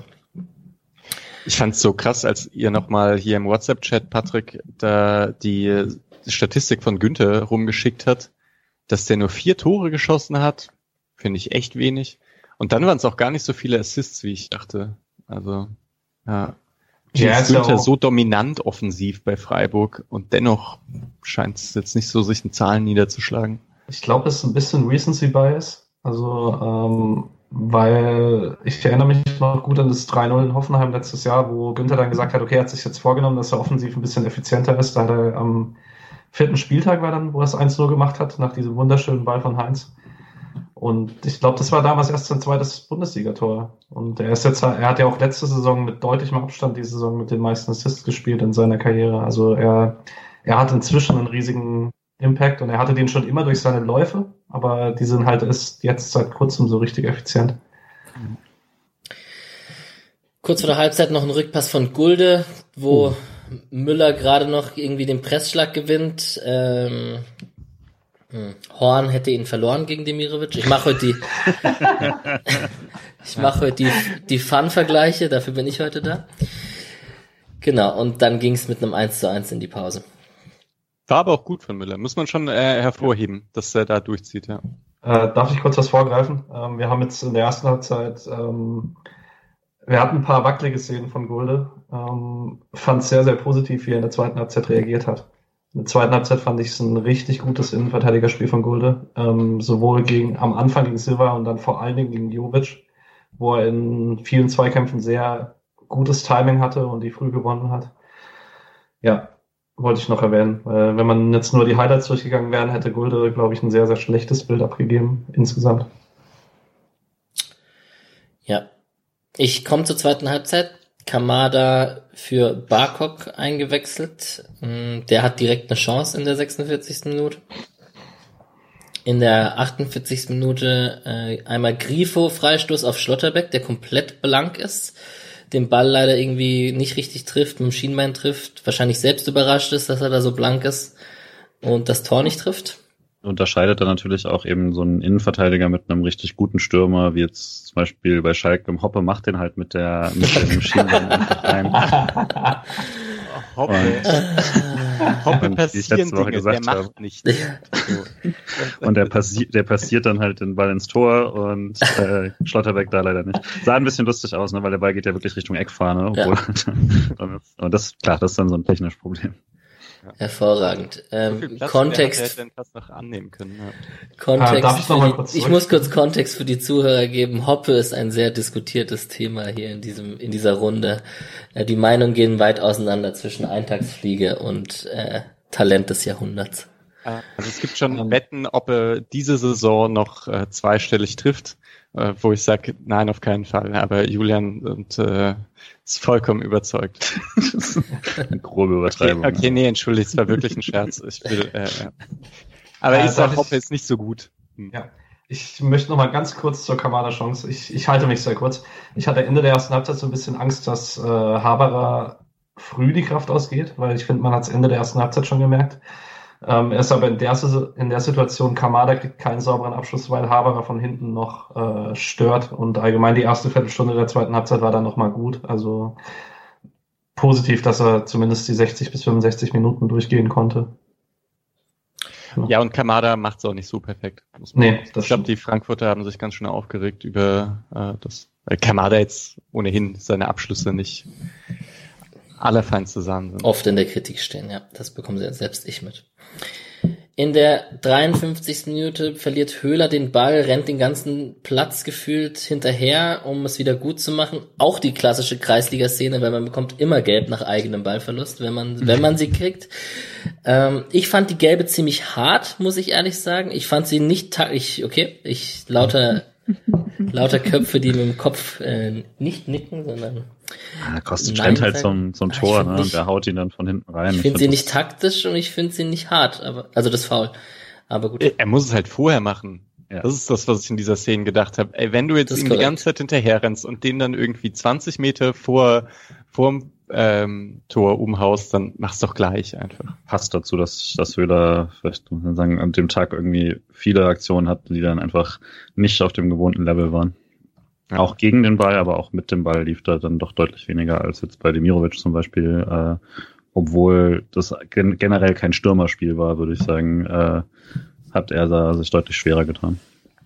Gut, ich bin überzeugt, das war eine berechtigte gelbe Karte. also kann ja auch, äh, ja. Nee, nee, alles ist gut. gar kein Foul. okay. Ähm, ich finde aber auch, man hat bei Höhler nochmal gesehen, ähm, er tut sich, finde ich, ich fand ihn im 4-4-2 mit Waldschmidt ganz gut und ich mag ihn als Halbstürmer ganz gerne im 3-4-3, aber dieses schwimmende Rolle im 4-4-2 ist einfach nicht seins. Also er, er findet die Räume, die er besetzen soll, aber das ist halt einfach nicht, er hat da nicht seine Stärken. Ja, Defensiv ist es gut, klar, aber ja. 58. Minute, klassischer Doppelwechsel SC Freiburg, äh, Jeong und diese Doppelwechsel haben sich ja wirklich etabliert, manchmal sind es auch Dreifachwechsel, aber diese Wechsel rund um die 55. bis 65., wo in der Offensive gewechselt wird, scheint jetzt gerade das, das, der Trend zu sein beim SC. Diesmal waren es Jeong und Petersen, die reinkamen. Für, jetzt habe ich es nicht auswendig gerade. Höhler für, und Schalay. Für Höhler und Schalay, korrekt. Und ja, das sind Geschichten, die schreibt nur der Fußball, oder was soll ich sagen? Also fünf, fünf Minuten später, 29. Joker-Tor in der Bundesliga. Jetzt, was habe ich gelesen, auch in den Top 5 Ligen Europas der beste Joker. Nicht nur in der Bundesliga. Also, und dass dieser Eckball von Günther am Ende bei ihm landet, ist eigentlich auch, äh, er zieht ihn magnetisch an, oder was soll man dazu sagen? Ey, und was für Schusstechnik, ey. Also, Volley um die zwei Frankfurter rum, genau ins lange Eck. Und das war kein Zufall. Man, also er trifft den Ball sauber, er trifft ihn nicht unsauber, sondern er will ihn dahin. Einfach krass hat sich, glaube ich, drei Tage lang geärgert, dass er den Volley nicht gegen Bayern macht, ne? Und äh, diesmal macht er ihn. Also es war jetzt nicht identisch, aber schon sehr ähnlich, dachte ich, dass er ihn. Der war schwerer. Bayern, Bayern war, ja gut, aber er kommt da auch hoch, ne? Mhm. Aber ja, also tatsächlich war ein bisschen absurd, ne? Also dass Hasebe ihn da wirklich ohne Not eigentlich in den Strafraum köpft, war absurd. Äh, und ich weiß gar nicht, Hinteregger leitet ja, glaube ich, auch noch weiter oder so. Oder Indika, Indika leitet, glaube ich, ja. weiter. Oder so. Ich glaube ja sogar Tuta, aber. Ja, Tuta, ich weiß es gar nicht mehr. Ja, auf jeden Fall, das wird zweimal weitergeleitet quasi. Lienhardt schmeißt sich da ja auch voll rein. Also, also alle, alle müssen da irgendwie beihelfen, dass der Ball magisch bei, bei äh, Nils landet, aber dann. Hasebe darf ihn halt nicht so in die Mitte köpfen, ne? Nee, das ist echt absurd. Also den, den Kopfball versteht man am wenigsten. Dass da in der Mitte, wenn da irgendwie, keine Pressschlag-Kopfbälle, aber wenn halt mehrere zum Ball hochgehen, dass er da irgendwo rumfliegen kann, ist ja klar, aber Hasebe darf den da nicht hinköpfen. In seiner 50. Halt. Bundesliga-Saison. Ja, genau. Das ist doch, Hasebe läuft noch so ein bisschen rückwärts, oder? Und springt auch rückwärts und köpft dann irgendwie. Ist jetzt auch nicht so die leichteste Situation, aber wird euch schon auch recht geben. Und wenn er nicht genau weiß, wie nah er noch am Tor steht, köpft er ihn auch nicht ins Aus. Das wäre wahrscheinlich die klügere Variante gewesen. Darf ich kurz noch ergänzen, Petersen jetzt mit so vielen Bundesligatoren wie Klaas-Jan Hünteler und Günter Netzer. Ja, genau. richtiger Bundesligaspieler. Ja. Ein, oder eine richtige Bundesliga-Karriere, meine ich. 82 Tore ist schon krass, ja. Und das kann er auch noch ein bisschen länger machen. Also diese Rolle, wenn er sich damit abfinden kann. Wir werden sehen. Ja, ich finde es auch super, oder? Also wirklich ein gef gefährlicher Einwechselstürmer ist doch das Beste, was man haben kann, so. Ja, auf jeden Fall. Ja. 65 Minute Doppelgelb Demirovic Tuta, haben wir schon drüber gesprochen. Dann kam Jovic für Hasebe rein. Die ein oder andere Schweißperle ist sicherlich äh, den SC-Fans runtergekullert. Interessant, dass er ihn für Hasebe runtergenommen hat. Also ja schon nicht so interessant, Patrick? Ja, ich weiß gar nicht, ich habe es gar nicht so genau beobachtet. Ist dann äh, Judas oder Kamada tiefer oder hat Frankfurt einfach äh, auf 3-1-4-2 umgestellt? Ich gebe dir natürlich recht, dass dieses interessant auf einfach nur auf Jovic für Hasebe beruht und nicht, wie sie sich dann taktisch aufgestellt haben. Das weiß ich dann natürlich nicht. Ja, also ich stimme dem von Julian zu, was er vorhin ganz am Anfang gesagt hat. Also für Hasebes äh, Qualitäten und für das, was man von ihm gewöhnt ist, es waren schon ein paar Fahrregaktionen von ihm, von dem her fand ich es jetzt nicht komplett aus dem Nichts, aber es war schon sehr offensiv dann, weil So normalerweise diese Position als Achter auch relativ offensiv denkt. Der wird jetzt langsam auch alt. Nein, der ist 37. 37 ja. Das ist Absolut, so, dass er noch so gut spielt, ja. ja muss man sagen. Ja. Äh, ähm, ich weiß gar nicht, ob du schon über die 67. Minute hinaus bist. Nee. Ja, Jeong Top-Balleroberung. ja, habe ich auch notiert. Aber also Jeong hat zwei Balleroberungen, 85. wäre ich, äh, wär ich wieder dazu gekommen. Die gab es im ganzen Spiel nicht. So, der kommt rein und klaut die Bälle und zwar ganz vorne verliert sie dann aber auch ganz ja, gut. Wenn, wenn wir Nein, da wird er gefault. Ja. Bei 85. Minute. Dann, ja, okay.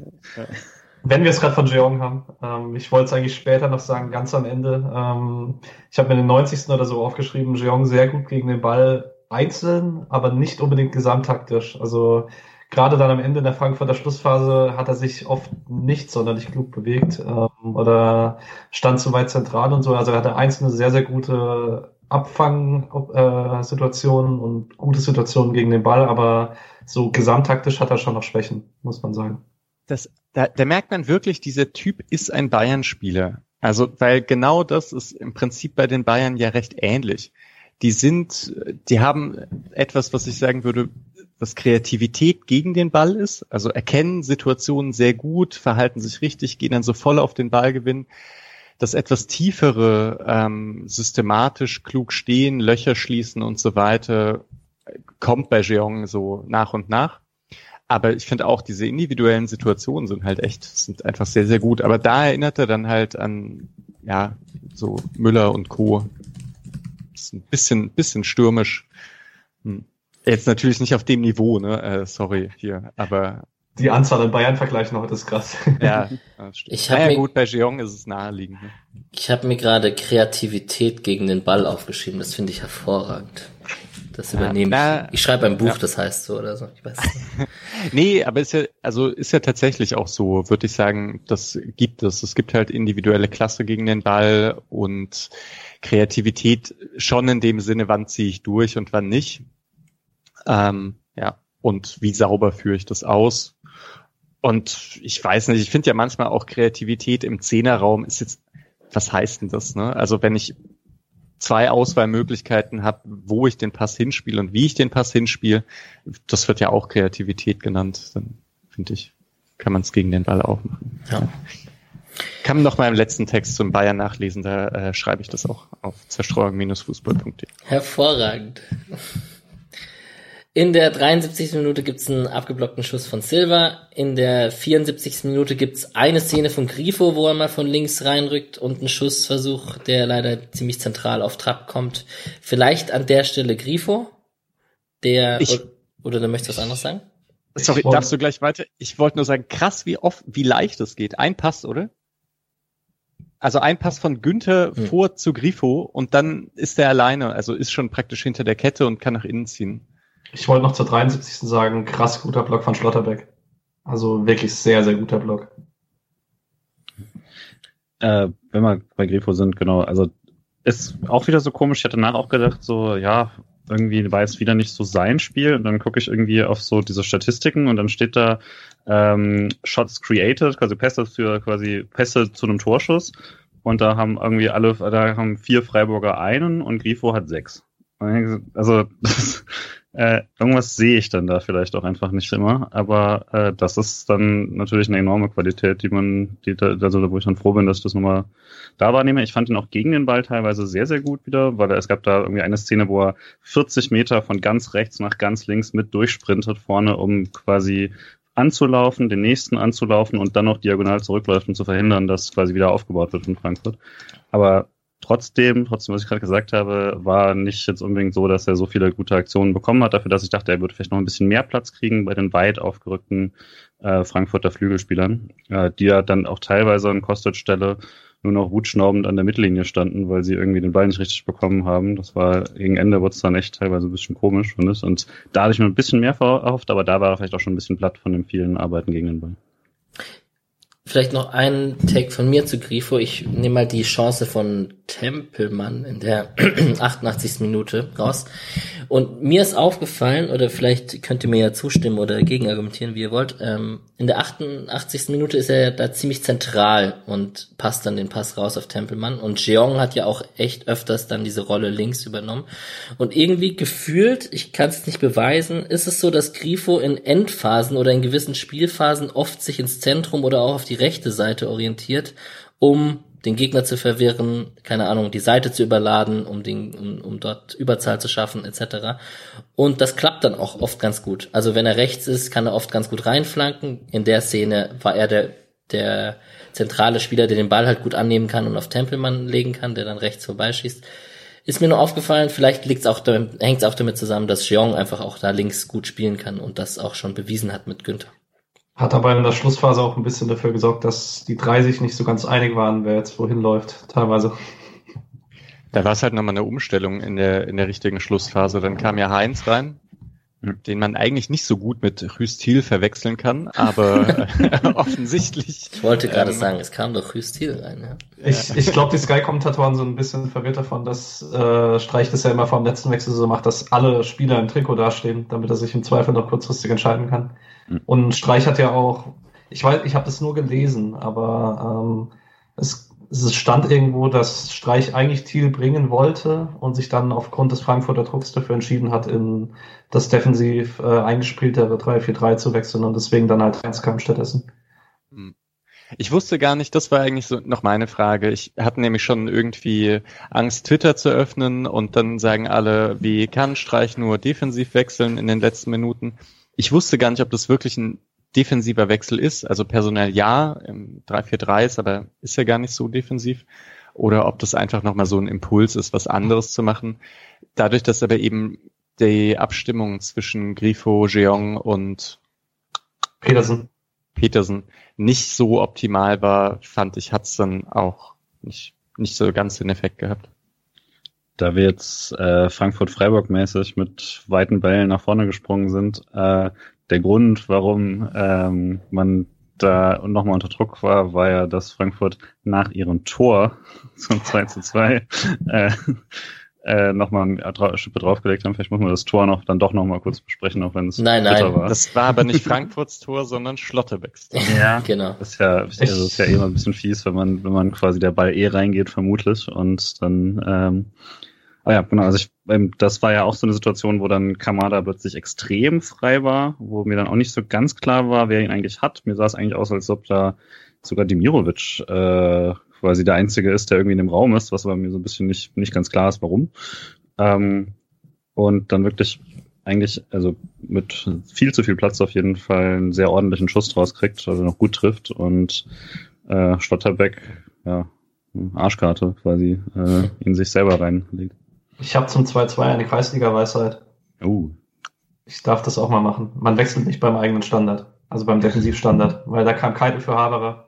Das, äh, also uns wurde das früher mal gesagt, da stimmt die Zuordnung dann nicht, wenn man beim Defensivstandard wechselt. Und die Zuordnung hat auch offensichtlich nicht gepasst. Ob das jetzt dran lag, dass da Keitel statt Haberer war, keine Ahnung. Aber also das Ganze lag wahrscheinlich daran, dass es ein Standard war, der nicht direkt reingeflankt wurde, sondern der Ball erst links zu Kostic rausging, dann die Flankenszene anders aussieht. Jemand muss auf Kostic rausrücken, Flanke, Flanke wird geklärt und dann zieht Kamada ab. ist ja dieses klassische Thema von Standards, die nicht direkt reingeschlagen werden, um Bewegungen im Strafraum zu erzeugen und Unordnung etc. Hat man ja Nationalmannschaft und auch bei Freiburg schon thematisiert gehabt früher. Ich dachte, gegen wen hatten wir denn das, diese, also wir, wir vier hatten dieses Gespräch schon mal mhm. diese Saison, weil irgendein Tor hat Freiburg so kassiert. Leipzig. Das 1-0 in Leipzig. Ah, okay, wer flankt da? Ja, ja, genau. Und dann langer Posten ist irgendwie genau. frei. Santa Maria kann, ja, genau. Santa Maria geht mit und Mukiele kratzt den Ball irgendwie vom, von der Auslinie noch. Genau. Genau. Ja. Oh, es ist lang her. Stark, Patrick. genau. Äh, maximal bitter für Schlotterbeck natürlich. Äh, gut, dass du gerade noch Keitels Einwechslung erwähnt hast, der dann reinkam. Ist ja auch schön, dass der dran ist am Kader. Wird sich wahrscheinlich wieder ein bisschen ändern, wenn Santa Maria und Höfler zurück sind, aber trotzdem ein positives Zeichen. Ich fand ihn auch positiv in der Viertelstunde, ehrlich gesagt. Also ich finde, hatte ein paar gute Aktionen, gerade defensiv, so ein paar auch ganz gute Sachen in den Passwegen. Also ja, fand ich positiver, als ich erwartet hätte tatsächlich. Die eine Szene, die man noch besprechen könnte, wäre der nicht gegebene Elver für Demirovic. Der Schubser, der nicht ausreicht, sind wir uns, glaube ich, einig. Ach so, ah, nee. Es hat so eine klassische Szene, wo man merkt, wie lange Chandler schon Bundesliga spielt, weil er darf genauso viel machen. Er darf nicht mehr machen. Äh, wenn er weniger macht, kommt Demirovic vielleicht klar zum Kopfball, aber so ist es halt einfach nicht genug Intensität, um das als Elfmeter zu pfeifen will so einen Elfmeter auch nicht haben, quasi im Fußball generell. Ich will mir natürlich als Freiburger, aber ähm, es hat mich nochmal daran erinnert, dass wie Freiburg das äh, mit Videobeweis, dass, äh, dass das Tor aberkannt wurde, weil ich glaube, Schallei leicht schiebt oder sowas. Ähm, und weiß nicht mehr, Hoffenheim, weiß nicht mehr. Ähm, und äh, dann das Tor aberkannt bekommt, weil er, in, weil er einen Finger im Rücken hat und minimal drückt, was fünfmal weniger war als hier. Und das eine reicht für ein Foul, das andere nicht. Das hat mich nochmal genervt, aber ja, ich verstehe, Elfmeter sind A nicht das gleiche und B, äh, es kann man Sachen nicht immer vergleichen, weil es auch nicht, also ich würde eher sagen, es war damals falsch und jetzt richtig. Und wenn man sowas auch noch mit Videobeweis ändern würde, dann müsste man wirklich jede, jede Ecke abpfeifen. Das wäre natürlich Quatsch. Ähm, braucht man nicht. Finde ich okay, das laufen zu lassen. Mich hat's nur nochmal geärgert quasi und ich war eben ein bisschen gereizt. Deswegen hätte ich ihn gern gehabt. Aber ist schon richtig, den laufen zu lassen. Ich muss kurz mit meinem Fußballgedächtnis angeben. Es war in Bremen, das abgepfiffene Tor von Schalai. Gott im Himmel. Könnte ich, würde ich niemals zusammenbekommen. Naja. Wie ist ah, 1-1 das gegen Bremen? Ja. nein, nein, das war das Auswärtsspiel, letzte Saison. Also, also. Oh Gott. Gut. Beeindruckend. Deswegen sind wir ja in dieser Konstellation, weil sich unterschiedliche Qualitäten ergänzen. Ähm, das wär's zu den Highlights. Kurz und knapp. Die, die Tempelmann-Szene, die wir, haben wir ja schon angesprochen gerade. Ähm, zu Tempelmann noch, ich fand, ähm, also offensiv war das in der einen Aktion ganz gut, defensiv fand ich es in den acht Minuten auffällig viel schwächer als Kübler ähm, gegen Kostic. Also auch da die allerletzte Ecke, die Frankfurt nochmal kriegt in der 93. entsteht, weil Tempelmann einfach keine Ahnung, wo er da steht, auf jeden Fall nicht in dem Raum, in dem er stehen müsste. Es kam dann auch, also Kostic kam, glaube ich, in den letzten acht Minuten so oft zum Flanken wie in den 85 davor. Und wenn man eigentlich, eigentlich eine Sache, die man halt nicht machen sollte bei Kostic, ist den Flanken lassen. Das Tor schießen lassen ist okay, flanken lassen nicht unbedingt. Ist dann halt anders aufgeteilt durch die Umstellung auch dann am Schluss. Und deswegen gibt es dann keinen richtigen rechts, rechten Flügelverteidiger mehr, der mit unterstützt. Aber ich würde dir schon auch recht geben. Ich freue mich aber schon auch, dass Tempelmann jetzt irgendwie ein bisschen regelmäßige Spielzeit bekommt. Ich fand es ja auch ein bisschen hart, also ich fand es richtig mit Lienhardt und Haberer, aber ich meine, vor dem Santa Maria Transfer hatte ich mir noch gedacht, ach, warum nicht mit Keitel, Bukalfa und Tempelmann neben Höfler in die Saison gehen? Ich mache mir da jetzt nicht die allergrößten Sorgen. Und jetzt scheinen die drei alle relativ weit weg davon zu sein, sondern Tempelmann spielt Rechtsverteidiger Backup, wenn einer der anderen verletzt ist und ja, Keitel wurde jetzt eingewechselt. Ähm, ja, als zwei verletzt waren. Ja, Wobei eine die Frage halt tatsächlich ist, sorry Alex, ähm, also bei Tempelmann war es in den letzten Wochen, wir haben es ja schon in München angesprochen, ähm, relativ offensichtlich, dass man nicht so ganz weiß, wie lange bei Kübler aktuell die Kräfte reichen. Da scheint es jetzt immer mehr in Richtung 90 Minuten zu gehen, weil er hat jetzt 85 gespielt. Ähm, und bei Keitel hat man schon eher das Gefühl, dass er weiter weg ist. Also er war jetzt auch öfter mal nicht im Kader und ja. Sorry. Alles gut. Mit, mit Haberers ähm, Comeback, muss man ja schon fast sagen, äh, wird sich da die Situation ja sicherlich auch verändern für die drei Jungen. Da wird wahrscheinlich auch, also liegt ja nahe, dass da vielleicht jemand ausgeliehen wird noch. Oder sie schießen die zweite Mannschaft zum Aufstieg in die dritte Liga. Das können sie natürlich auch machen, gerne. Darf ich euch eine Frage stellen? Äh, wie seht ihr die Rolle von Haber die restliche Saison? Also Höfler Santa Maria werden fit für mich gesetzt. Also sehe ich jetzt auch wenig Grund daran, was zu ändern, aber wie gesagt, ein fitter Haber hat unter Streich meistens gespielt, aber ich sehe halt eigentlich in der ersten Elf nicht unbedingt einen Platz. Allerdings, wenn er halt in absoluter Topform ist, ist er schon ein ziemlich guter Spieler für Freiburg. Ich finde Haberer ist immer cool. Das ist, also, und eben, er kann halt auch einfach überall spielen und man kann auch überall einwechseln. Das ist ja so das Gute, dass man dann äh, Santa Maria irgendwann rausnehmen kann, wenn der keinen so guten Tag hat. Das gibt's ja durchaus. Man kann aber eben ihn auch in diesen Dreierwechsel vorne mit integrieren. Also ich glaube, für Haberer ist immer ein Platz. Und im 4-4-2 wäre er, also klar, Jeong wäre für mich immer der zweite Stürmer, aber das ist, so nah ist er ja nicht dran. Aber falls nochmal 4-4-2 gespielt wird und man Haberer nicht hinten braucht, wäre er eigentlich für mich der zweite Stürmer. Ja, oder eine 4-1-4-1-Option hätte man mal einen Zehner quasi neben zum Beispiel Santa Maria mit ihm. Also Varianten hast du auf jeden Fall mit ihm. Und es scheint jetzt auf jeden Fall alles halbwegs geklärt zu sein. Das habe ich schon auch richtig verstanden. Oder offensichtlich mhm. war irgendwie was, das wurde schon angedeutet von Streich, aber man hat's geklärt.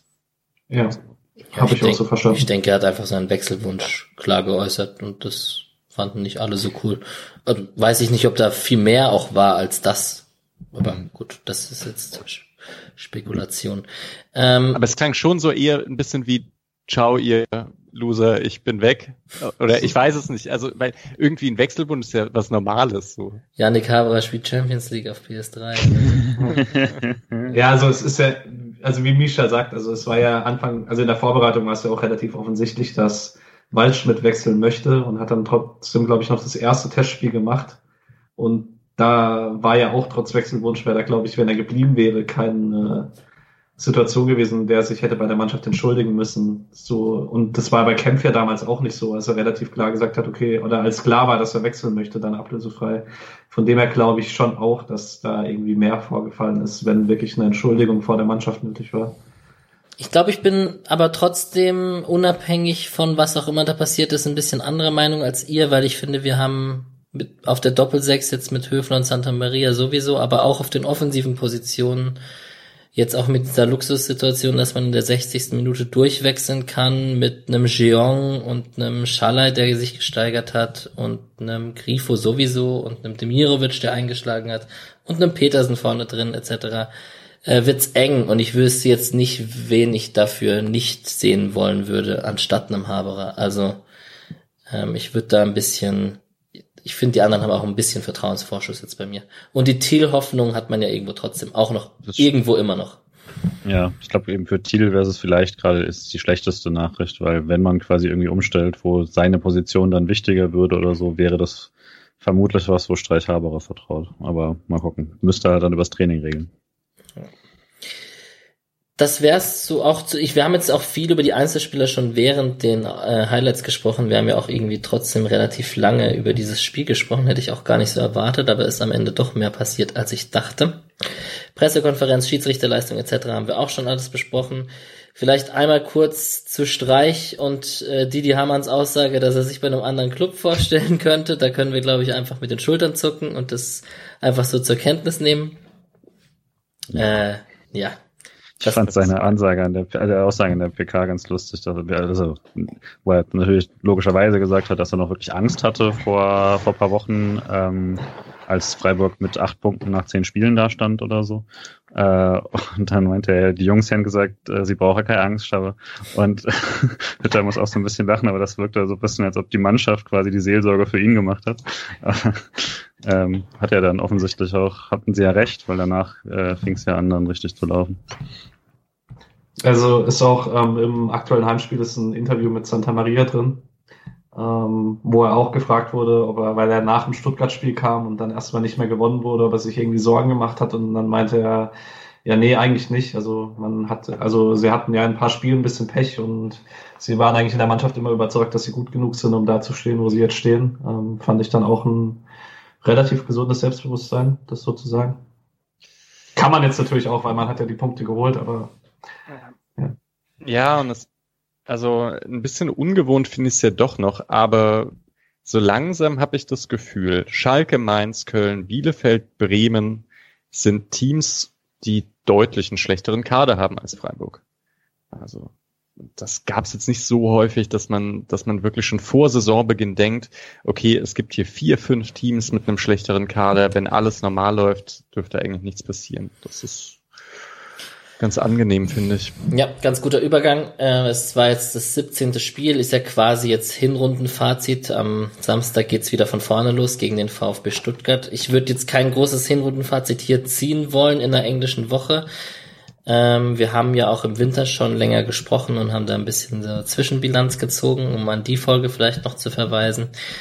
Dennoch, neunter Platz, sechs Siege, sechs Unentschieden, fünf Niederlagen, eine positive Tordifferenz, 24 Punkte. Man kann eher ein bisschen nach oben schauen als nach unten, wenn man in irgendeine Richtung schauen möchte und ein bisschen träumen möchte, würde ich mal sagen. Und äh, ja, Patrick hat eine interessante Statistik ausgepackt, die ich weiß nicht, ob wir jetzt vom gleichen nee, reden. Na, ich dachte, du wolltest gerade zur Bundesliga gehen, deswegen. Ähm nee, zum Fazit noch einfach, dass okay. du hast mit Salai, okay. Demirovic, Petersen, Grifo und Höhler hattest du äh, ein paar Spieler erwähnt, die regelmäßig treffen oder Assists geben. Mhm. Äh, und das spricht ja auch einfach gerade für eine relativ gut funktionierende Offensive zumindest. Defensiv ist man mit 28 Toren jetzt nicht ganz oben mit dabei, aber. Aber besser als Bayern. Ich, naja, drei, drei mehr als Bayern, aber Oh, okay, sorry. Aber gut. Drei, nur drei Gegentore mehr als Manuel Neuer. So kann man es natürlich auch sehen. Ja, und zur Bundesliga vielleicht noch zu kommen, oder was wolltest du gerade sagen? Es tut mir leid. Ja, ähm, nee, ich wollte nur kurz, weil Michel gerade schon über die fünf schwachen Teams unten gesprochen hat. Ich finde es doch ein bisschen komisch in meinem Kopf, dass ähm, es sehr wahrscheinlich wird, dass Mainz oder Schalke auf jeden Fall absteigen. Die steigen beide ab. Ich, bin mir noch nicht so ganz sicher. Wir haben halt noch eine Halbserie, aber also sagen wir so, es ist auf jeden Fall sehr, ich halte es auch für sehr wahrscheinlich, dass beide absteigen. Aber es ist auf jeden Fall unglaublich unwahrscheinlich, dass sich beide retten. Und äh, Mainz ist jetzt seit 0809 pausenlos in der Bundesliga. Schalke seit ich geboren bin. Ähm, und ich finde schon krass, dass es, dass man eigentlich schon zur Winterpause, weil beide so einen großen Rückstand haben und es einfach nicht passiert, dass sich beide, dass beide einen riesigen Lauf starten, dass man schon zur Winterpause weiß, dass ein etablierter Verein runtergeht. Finde ich schon irgendwie krass. Genau, auf sowas ist Freiburg angewiesen. Dass es irgendwie immer mal wieder Vereine gibt, die sich dann mit der Zeit auch tatsächlich hinter Freiburg einordnen. Und also so ein Abstieg bei Schalke weiß man nie, ne? ob die jetzt nochmal irgendwie einen Turnaround machen und äh, großer Club und so weiter, kann auch alles wieder nach oben gehen. Für Mainz ist es schon erstmal ein herber Rückschlag, glaube ich, wenn die runtergehen. So die haben jetzt nicht die Strahlkraft und Stadioneinnahmen und so, so weiter, dass sie sich dann gleich mal, wenn die wieder hochkommen, ein Top-Team zusammen zusammenschustern. Vor allen Dingen, weil man bei Mainz halt sagen muss, ich finde, Mainz hat halt wirklich viele Spieler, wo ich auch sagen würde, okay, die sind an sich eigentlich für viele Mannschaften interessant, weil Mainz ja wirklich, finde ich, einen ganz guten Kader hat, so von den Einzelspielern her. Er scheint nur einfach nicht zusammenzupassen. Es hat irgendwie alles gesamttaktisch keinen wirklichen Sinn, was Mainz so macht. Aber also wenn ich so durch den Kader gucke, da finde ich bei Mainz sicherlich zehn oder elf Spieler, wo ich einzeln sagen würde, hätte ich ganz gerne in Freiburg. Bei Schalke finde ich da halt im Moment nur zwei, wo ich das klar sage. Harid und Serda. Okay, Kolasinac aber der ist ausgeliehen. Sané. Ähm, ja, Sané noch, stimmt. Ich, richtig, richtig gut. Kabak, ja, gut. Schon wahr. Bei Kabak bin ich mir langsam unsicher, ob, ob der nicht doch arg überhyped wurde. So. Next zu Jünsche. Wir reden gerade auch über das Schalke, was übrigens 1 zu 2 gegen den ersten FC Köln verloren hat.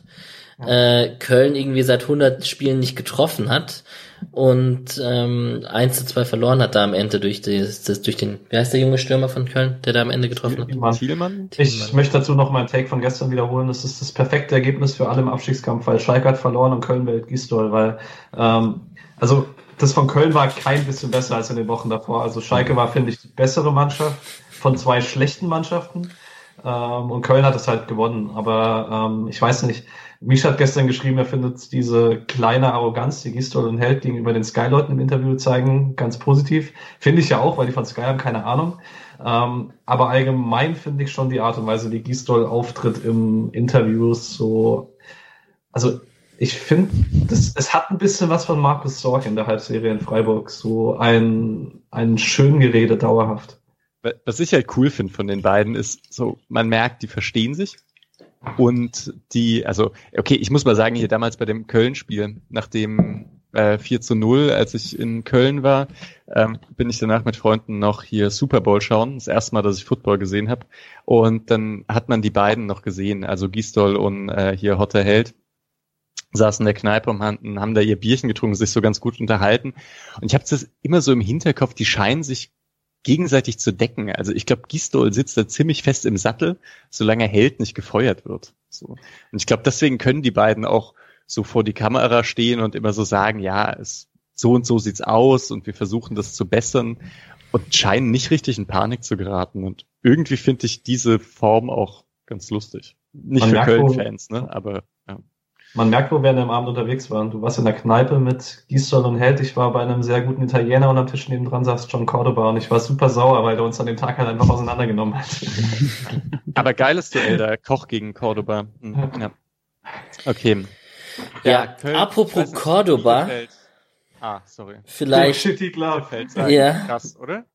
Muss man ganz kurz über die 3 zu 0 Niederlage gegen Hoffenheim sprechen. Also, ja, das ist schon sehr extrem, was da in Berlin gerade passiert. Und die sind jetzt im Abstiegskampf. Anders kann man es nicht sagen. Ja. Mit hunderten Millionen investiert. Bam. Was wolltest du sagen, Micha? Nee, ich fand Bielefeld so cool. Ach so, das ja. Äh, vielleicht ja auch noch ein Punkt, warum Hertha sich jetzt, also ja, so richtig Sorgen muss sich da niemand machen. Ne? Aber also was ja auch ein bisschen schade ist, dass Hertha und Bremen so Quark spielen können und trotzdem keine Angst haben müssen, da Köln und Bielefeld wahrscheinlich nicht beide sehr viel punkten werden. Wobei Bremen diese Woche mal das ganz gut gemacht hat in Gladbach. Ähm, hat noch mehr Expected Goals als Gladbach. Das war wirklich eine gute Leistung dort für ein Auswärtsspiel bei einem Champions League Teilnehmer. Aber allgemein stimme ich dir schon zu. Bremen es spielt eine Müllsaison. Bielefeld hat halt einfach fünfmal gewonnen. Also ja die haben halt nur zwei Unentschieden und die haben halt genauso viel Siege wie Stuttgart und Hoffenheim. Als Beispiel. ja, ich habe immer das Eindruck, dass Bielefeld quasi von der Ausbeute halt am oberen Ende ihrer Möglichkeiten sind, was bei quasi Kurs 34 Punkte dann tough wird. Aber andererseits, so viel mehr Punkte habe ich jetzt bei Köln auch nicht gesehen. Von daher, mal gucken. Nö, und Bielefeld hat auch so gegen den Ball und mit dem Ball irgendwie Strukturen. Die bringen sie meistens nicht durch. Das Bielefeld erinnert so ein bisschen an die vorletzte Rückrunde von Freiburg oder vorvorletzte, da wo halt, wo Freiburg keine Pässe im gegnerischen Drittel hatte und Petersen irgendwie perfekte Ausbeute hatte. Man nur Tore nach Standards gemacht hat. So in mhm. etwa sieht es offensiv bei Bielefeld auch aus. Ja, jetzt bis auf Stuttgart, ne? Also bis auf gegen Stuttgart. Dieses Spiel ist dann doch krass. dass Bielefeld hat ja vorher, glaube ich, nur gegen direkte Konkurrenten gewonnen und immer so 1-0. Mhm. Da weiß ich jetzt auch nicht, was passiert ist. Das Krasse bei Bielefeld in den letzten Wochen ist halt, die haben 1-0 auf Schalke gewonnen, dann knapp 1-0 gegen Gladbach verloren und dann 1-0 gegen Hertha, 0-0 in Hoffenheim, 3-0 gegen Stuttgart, davor auch 1-0 gegen Augsburg und bei uns ja im Prinzip auch 1-0 verloren. Das 2-0 war jetzt sehr, sehr spät. Die haben jetzt in den letzten Wochen in keinem Spiel außer dem Jeong-Lupfer in den letzten zehn Spielen nie mehr als ein Gegentor bekommen und so eine, also sie machen halt pragmatisch das, was sie können. Also mich erinnern sie so ein bisschen an, also natürlich nicht ansatzweise von der Spielweise her, aber so ein bisschen an das Darmstadt unter Schuster in dem Jahr, wo sie aufgestiegen sind, die halt auch so ganz, äh, normal ihren Stiefel runtergespielt haben, egal. Und wenn es mal ein Spiel nicht funktioniert hat, im nächsten halt wieder. Ähm, also ich hoffe auch, dass Bielefeld drin bleibt. Alleine, weil es halt eine Mannschaft ist, die von Möglichkeiten her immer unter Freiburg steht. Und weil ich die Mannschaft und den Trainer sehr, sehr sympathisch finde. Ich meine, für uns relevant ja vielleicht jetzt auch, dass sie ähm, offensichtlich den VfB Stuttgart in eine tiefe Krise geschossen haben, womit das nächste Freiburg-Spiel natürlich dann deutlich einfacher wird. Ich hätte gerne Mit noch Gonzales und Wamangituka. Bevor wir darüber gehen, ich will da eigentlich auch gleich hin. Ich würde nur gerne von euch noch einen Konkurrenten, ähm, dass wir uns einen Konkurrenten heraussuchen und uns, also in Freiburg an dem messen. Was glaubten ihr, wenn ich hier Hoffenheim, Stuttgart, Frankfurt oder Union vorschlage? Bei wem würdet ihr sagen, da wollt ihr, dass Freiburg vor denen steht am Ende der Saison? Bei mir glaub, natürlich Frankfurt. Ich glaube tatsächlich, Stuttgart ist realistisch. Bei mir natürlich Union. Ja. also, Aber findet ihr Frankfurt Union, das wäre realistisch, vor denen zu stehen? Union glaube ich schon, weil ich, weil ich einfach sehr gut sehen kann, dass äh, so der klassische Höhenflug, den man in der Hinrunde hat, dann sich nicht hält in der Rückrunde. Da wäre jetzt Union wirklich nicht das erste Team, das ziemlich exakt die gleiche Story hatte in den letzten Jahren. Und ich glaube, ja, wobei bei Union halt Kruse noch zurückkommt. Und aber und Schlotterbeck. ja, ich glaube halt total an Frankfurt. Ähm, ich finde, die haben richtig, also genau, vor allen Dingen, wenn Jovic noch mehr ankommt. Von dem her, ich finde tatsächlich Stuttgart nicht unrealistisch. Wobei man jetzt sagen muss, wenn wir am Samstag gewinnen, sind es fünf Punkte vor Stuttgart und dann wäre es halt ein bisschen niedriges Ziel umzusetzen. Von mir aus können wir schon Union nehmen als Konkurrent. Boah. Weil mit Alex die Nummer eins in Berlin ist. Vor allem ist man, äh, wenn man es vor allem landet, höchstwahrscheinlich auf Platz 7. Mhm. Aber der reicht ja gar nicht unbedingt für die Euroleague, weil Bayern ja aus dem Pokal rausgeflogen ist. Muss man ja, mal gucken, was eh, wenn es für was reicht, dann für die Euro Conference, Conference League. Korrekt. Ja, Gut, ähm, bevor wir auf Stuttgart kommen, ganz kurz, ausgeliehene Spieler gibt es eigentlich nichts zu erzählen, weil zweite Liga nicht gespielt hat jetzt unter der Woche. Die haben englische Woche nächste Woche. Natürlich ist das schön aufgedröselt, damit man immer Fußball gucken kann. Ähm, das Einzige, was man vielleicht erwähnen kann, ist, dass Nico Schlotterbeck wieder im Kader war auf der, bei der 1-0-Niederlage und da jetzt zumindest irgendwann mal wieder zum Einsatz kommen wird. Äh, man kann noch sagen, Hübner ist wohl angeschlagen raus und äh, es könnte sein, dass Schlotterbeck dann am Wochenende reinrutscht. Hübner ist jetzt zwei Spiele gesperrt, glaube ich. War ah, es auch noch gesperrt? Wegen okay. unrassistischen Beleidigungen. Ah, ja, stimmt. ah. Ey, diese Entschuldigung von Union Berlin, da könnte man jetzt auch eine Folge drüber machen. Das lassen wir an dieser Lassen wir, also ja. da kommen wir voll. ja. Ähm, die anderen Teams gibt's nicht viel zu erzählen die anderen, äh, FSV Frankfurt, Ulm hat verloren, FSV Frankfurt hat nur 0-0 gespielt, Offenbach, Elversberg auch. Also wenn Freiburg am Wochenende gewinnen würde, könnte man da weiterhin oben mitmischen. Äh, U19 passiert nichts, Frauen am 7. Februar wieder. Genau. Und dann kommen wir auf Stuttgart. Und die sind einen Platz hinter uns zum Start dieser Rückrunde. 22 Punkte, zwei Punkte weniger als wir und haben jetzt 3-0 gegen Bielefeld auf die Fresse bekommen.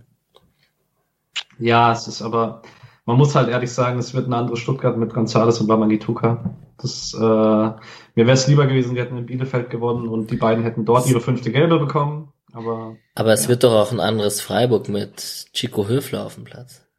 Natürlich. Aber ja, sagen wir, vielleicht ist das Pokalspiel noch ein bisschen präsent. Und ähm, wobei man da ja auch müde Freiburger hatte und dann auch in der zweiten Halbzeit nicht unbedingt überzeugende Stuttgarter. Also ich finde es sehr, sehr spannend, weil ähm, Freiburg ja eben, das erste Spiel war ja so ein Freak-Spiel von der Herangehensweise her. Das Pokalspiel war ein äh, Spiel mit viel Müdigkeit am Ende von einer sehr, sehr guten englischen Woche. Ich habe so gar kein Gefühl für Samstag, weil ich nicht so wirklich weiß, was man für ein Spiel erwarten kann. Von beiden Seiten nicht unbedingt. Wobei von Stuttgart weiß man schon eher, was man kriegt. Von Freiburg bin ich mir weniger sicher, was wir am Samstag kriegen. Ich muss ganz kurz fragen, ich habe die PKs nicht so richtig gesehen. Was ist mit Santa Maria und Schalay? Also ihr habt gesagt, Schalay wird eng, ja? Schalay, Schalay wird vermutlich eng, ja. Ja, Santa war, sollte jetzt auf heute auf quasi das Training ankommen und ähm, also Streich klang ja schon vor dem Frankfurt-Spiel irgendwie ziemlich optimistisch, was so ein bisschen seltsam war, aber also es gibt auf jeden Fall eine Chance, dass er, dass, dass er direkt spielen kann. Also ich halte es taktisch für relativ wahrscheinlich, dass man zum 3-4-3 zurückgeht. Mhm. Und Höfler wird auf jeden Fall spielen und dann halt Haberer oder Santa Maria nebendran. Und dann wird wahrscheinlich Höhler halt einfach auf die Schallei-Position rücken oder Jean spielt, was ich aber nicht glaube, weil das nicht so gut funktioniert hat, rechtsoffensiv im Pokal in Stuttgart. Das ist jetzt echt ärgerlich, dass hier Quon und Schallei verletzt sind. Mhm. Blockieren die sich die ganze Zeit gegenseitig und dann. Hm. Ja, stimmt, eigentlich Höhle. Hast schon recht. Ich weiß nicht ich finde es ja okay, also weil Jeong in dem einzigen Spiel von Anfang an jetzt nicht so gut ausgesehen hat und das war ja gegen Stuttgart. Also halt stopp, in dem Pokalspiel jetzt nicht in dem aller, allerersten, das war ja am ersten Spieltag. Da sah er sehr gut aus, aber Ansonsten Schmied ist wohl seit Wollte ich auch gerade sagen, vielleicht ah, macht man ja auch was Verrücktes mit Schmied offensiv. Und mhm. Kübler. Mhm. Warum nicht? Ja. Ich fände es nicht schlecht, noch ein paar Spieler auf der Bank zu haben, die man dann später reinbringen kann, je nachdem, wenn es halt nicht so gut läuft. Oder auch wenn es gut läuft. Wird spannend. Ähm, dann würde ich doch sagen, wir haben ziemlich viel gesprochen. Einen Tipp zum Abschluss und dann ähm, sagen wir gute Nacht an dieser Stelle, beziehungsweise guten Morgen an die Hörer. Mit Santa 2-0 für Freiburg und ansonsten 1-1. oh, okay. Ich ziehe das 1-1 zurück, das ist feige. 2-0. ich nehme 1-1. Ohne Sante. Ähm, ich bin mir wirklich unsicher. Ähm, 3-1 Freiburg. Der tut mir selber weh, ich bin nämlich wirklich unsicher. Aber wenn ich mir schon unsicher bin, kann ich auch optimistisch unsicher sein. Ich habe Sosa bei Comunio. Wenn der beim 1-1 das Tor macht, ist okay. Jetzt hat wieder keiner auf eine Niederlage getippt. Ich glaube, das ist ein schlechtes Omen, wenn wir zu optimistisch sind. Ich mach's trotzdem. 2 zu 1 für Freiburg. Ja. Und Demi trifft. Ich möchte ein Sonderlob. Ich möchte abschließen mit einem Sonderlob an Demirovic. Ich fand den, ich finde den echt gut momentan und der, an dem werden wir noch viel Spaß haben. Als Freiburger Stürmer, der im ersten Jahr spielt, gleich fast durchzuspielen, ist ja eh ein gigantisches Lob von Streich quasi. Ich meine, ich finde es halt einfach krass. Wenn er das macht, was er jetzt schon sehr, sehr gut macht und dann noch ein bisschen effizienter im Abschluss wird, ist das halt ein Top Ten Stürmer in der Bundesliga. Locker. Richtig junge Spieler gerade, ne? Ist, ist ganz gut. Die wirken schon, also ich finde, Demirovic wirkt schon älter. Ja. Vielleicht noch zum Abschluss. Das Spiel ist in Stuttgart, oder? Nee, ist zu Hause. Wir hatten das erste Spiel in Stuttgart. Ja, das ist ah, natürlich ja, korrekt. Ja. Ah, das ist auch sehr, das ist nicht so gut. Ne? Stuttgart ist äh, sehr schlecht mhm. zu, äh, zu Hause. Aber Freiburg ist deutlich besser zu Hause, muss man auch sagen. Mal sehen, was passiert. Ja, aber ich muss auch, um mich jetzt an, noch an das Lob von Misha Kadan zu schließen, ähm, auch wenn es jetzt vielleicht keiner mehr hört, aber die Mannschaft macht einfach super viel Spaß im Moment. Also es macht wirklich sehr viel Spaß, die Mannschaft zu begleiten, weil man auch so eine Entwicklung sieht. Fast so eine gute Entwicklung wie unser Podcast. Pass, äh, pass auf, ich ändere meinen Tipp auf einen 3 zu 0 Sieg, weil wir in der englischen Woche zweimal zu Hause spielen. Was mich, das hatte ich ja gar nicht auf dem Schirm. Wegen diese ellenslangen Reisestrapazen von Stuttgart. Stuttgart nicht haben. Ja. Genau. Das ist ja schon auch irgendwie, das wäre sonst nervig und aus der englischen Woche mit nur einem Punkt rauskommt. Mhm. Nach zwei ganz guten Spielen. Okay. Gut. Leute, vielen Dank. Spaß hat's gemacht. Englische Woche. Äh, am Samstag geht's weiter. Sonntag, Montag Aufnahme wahrscheinlich. Ähm, einen schönen Abend euch. Ciao. Ciao.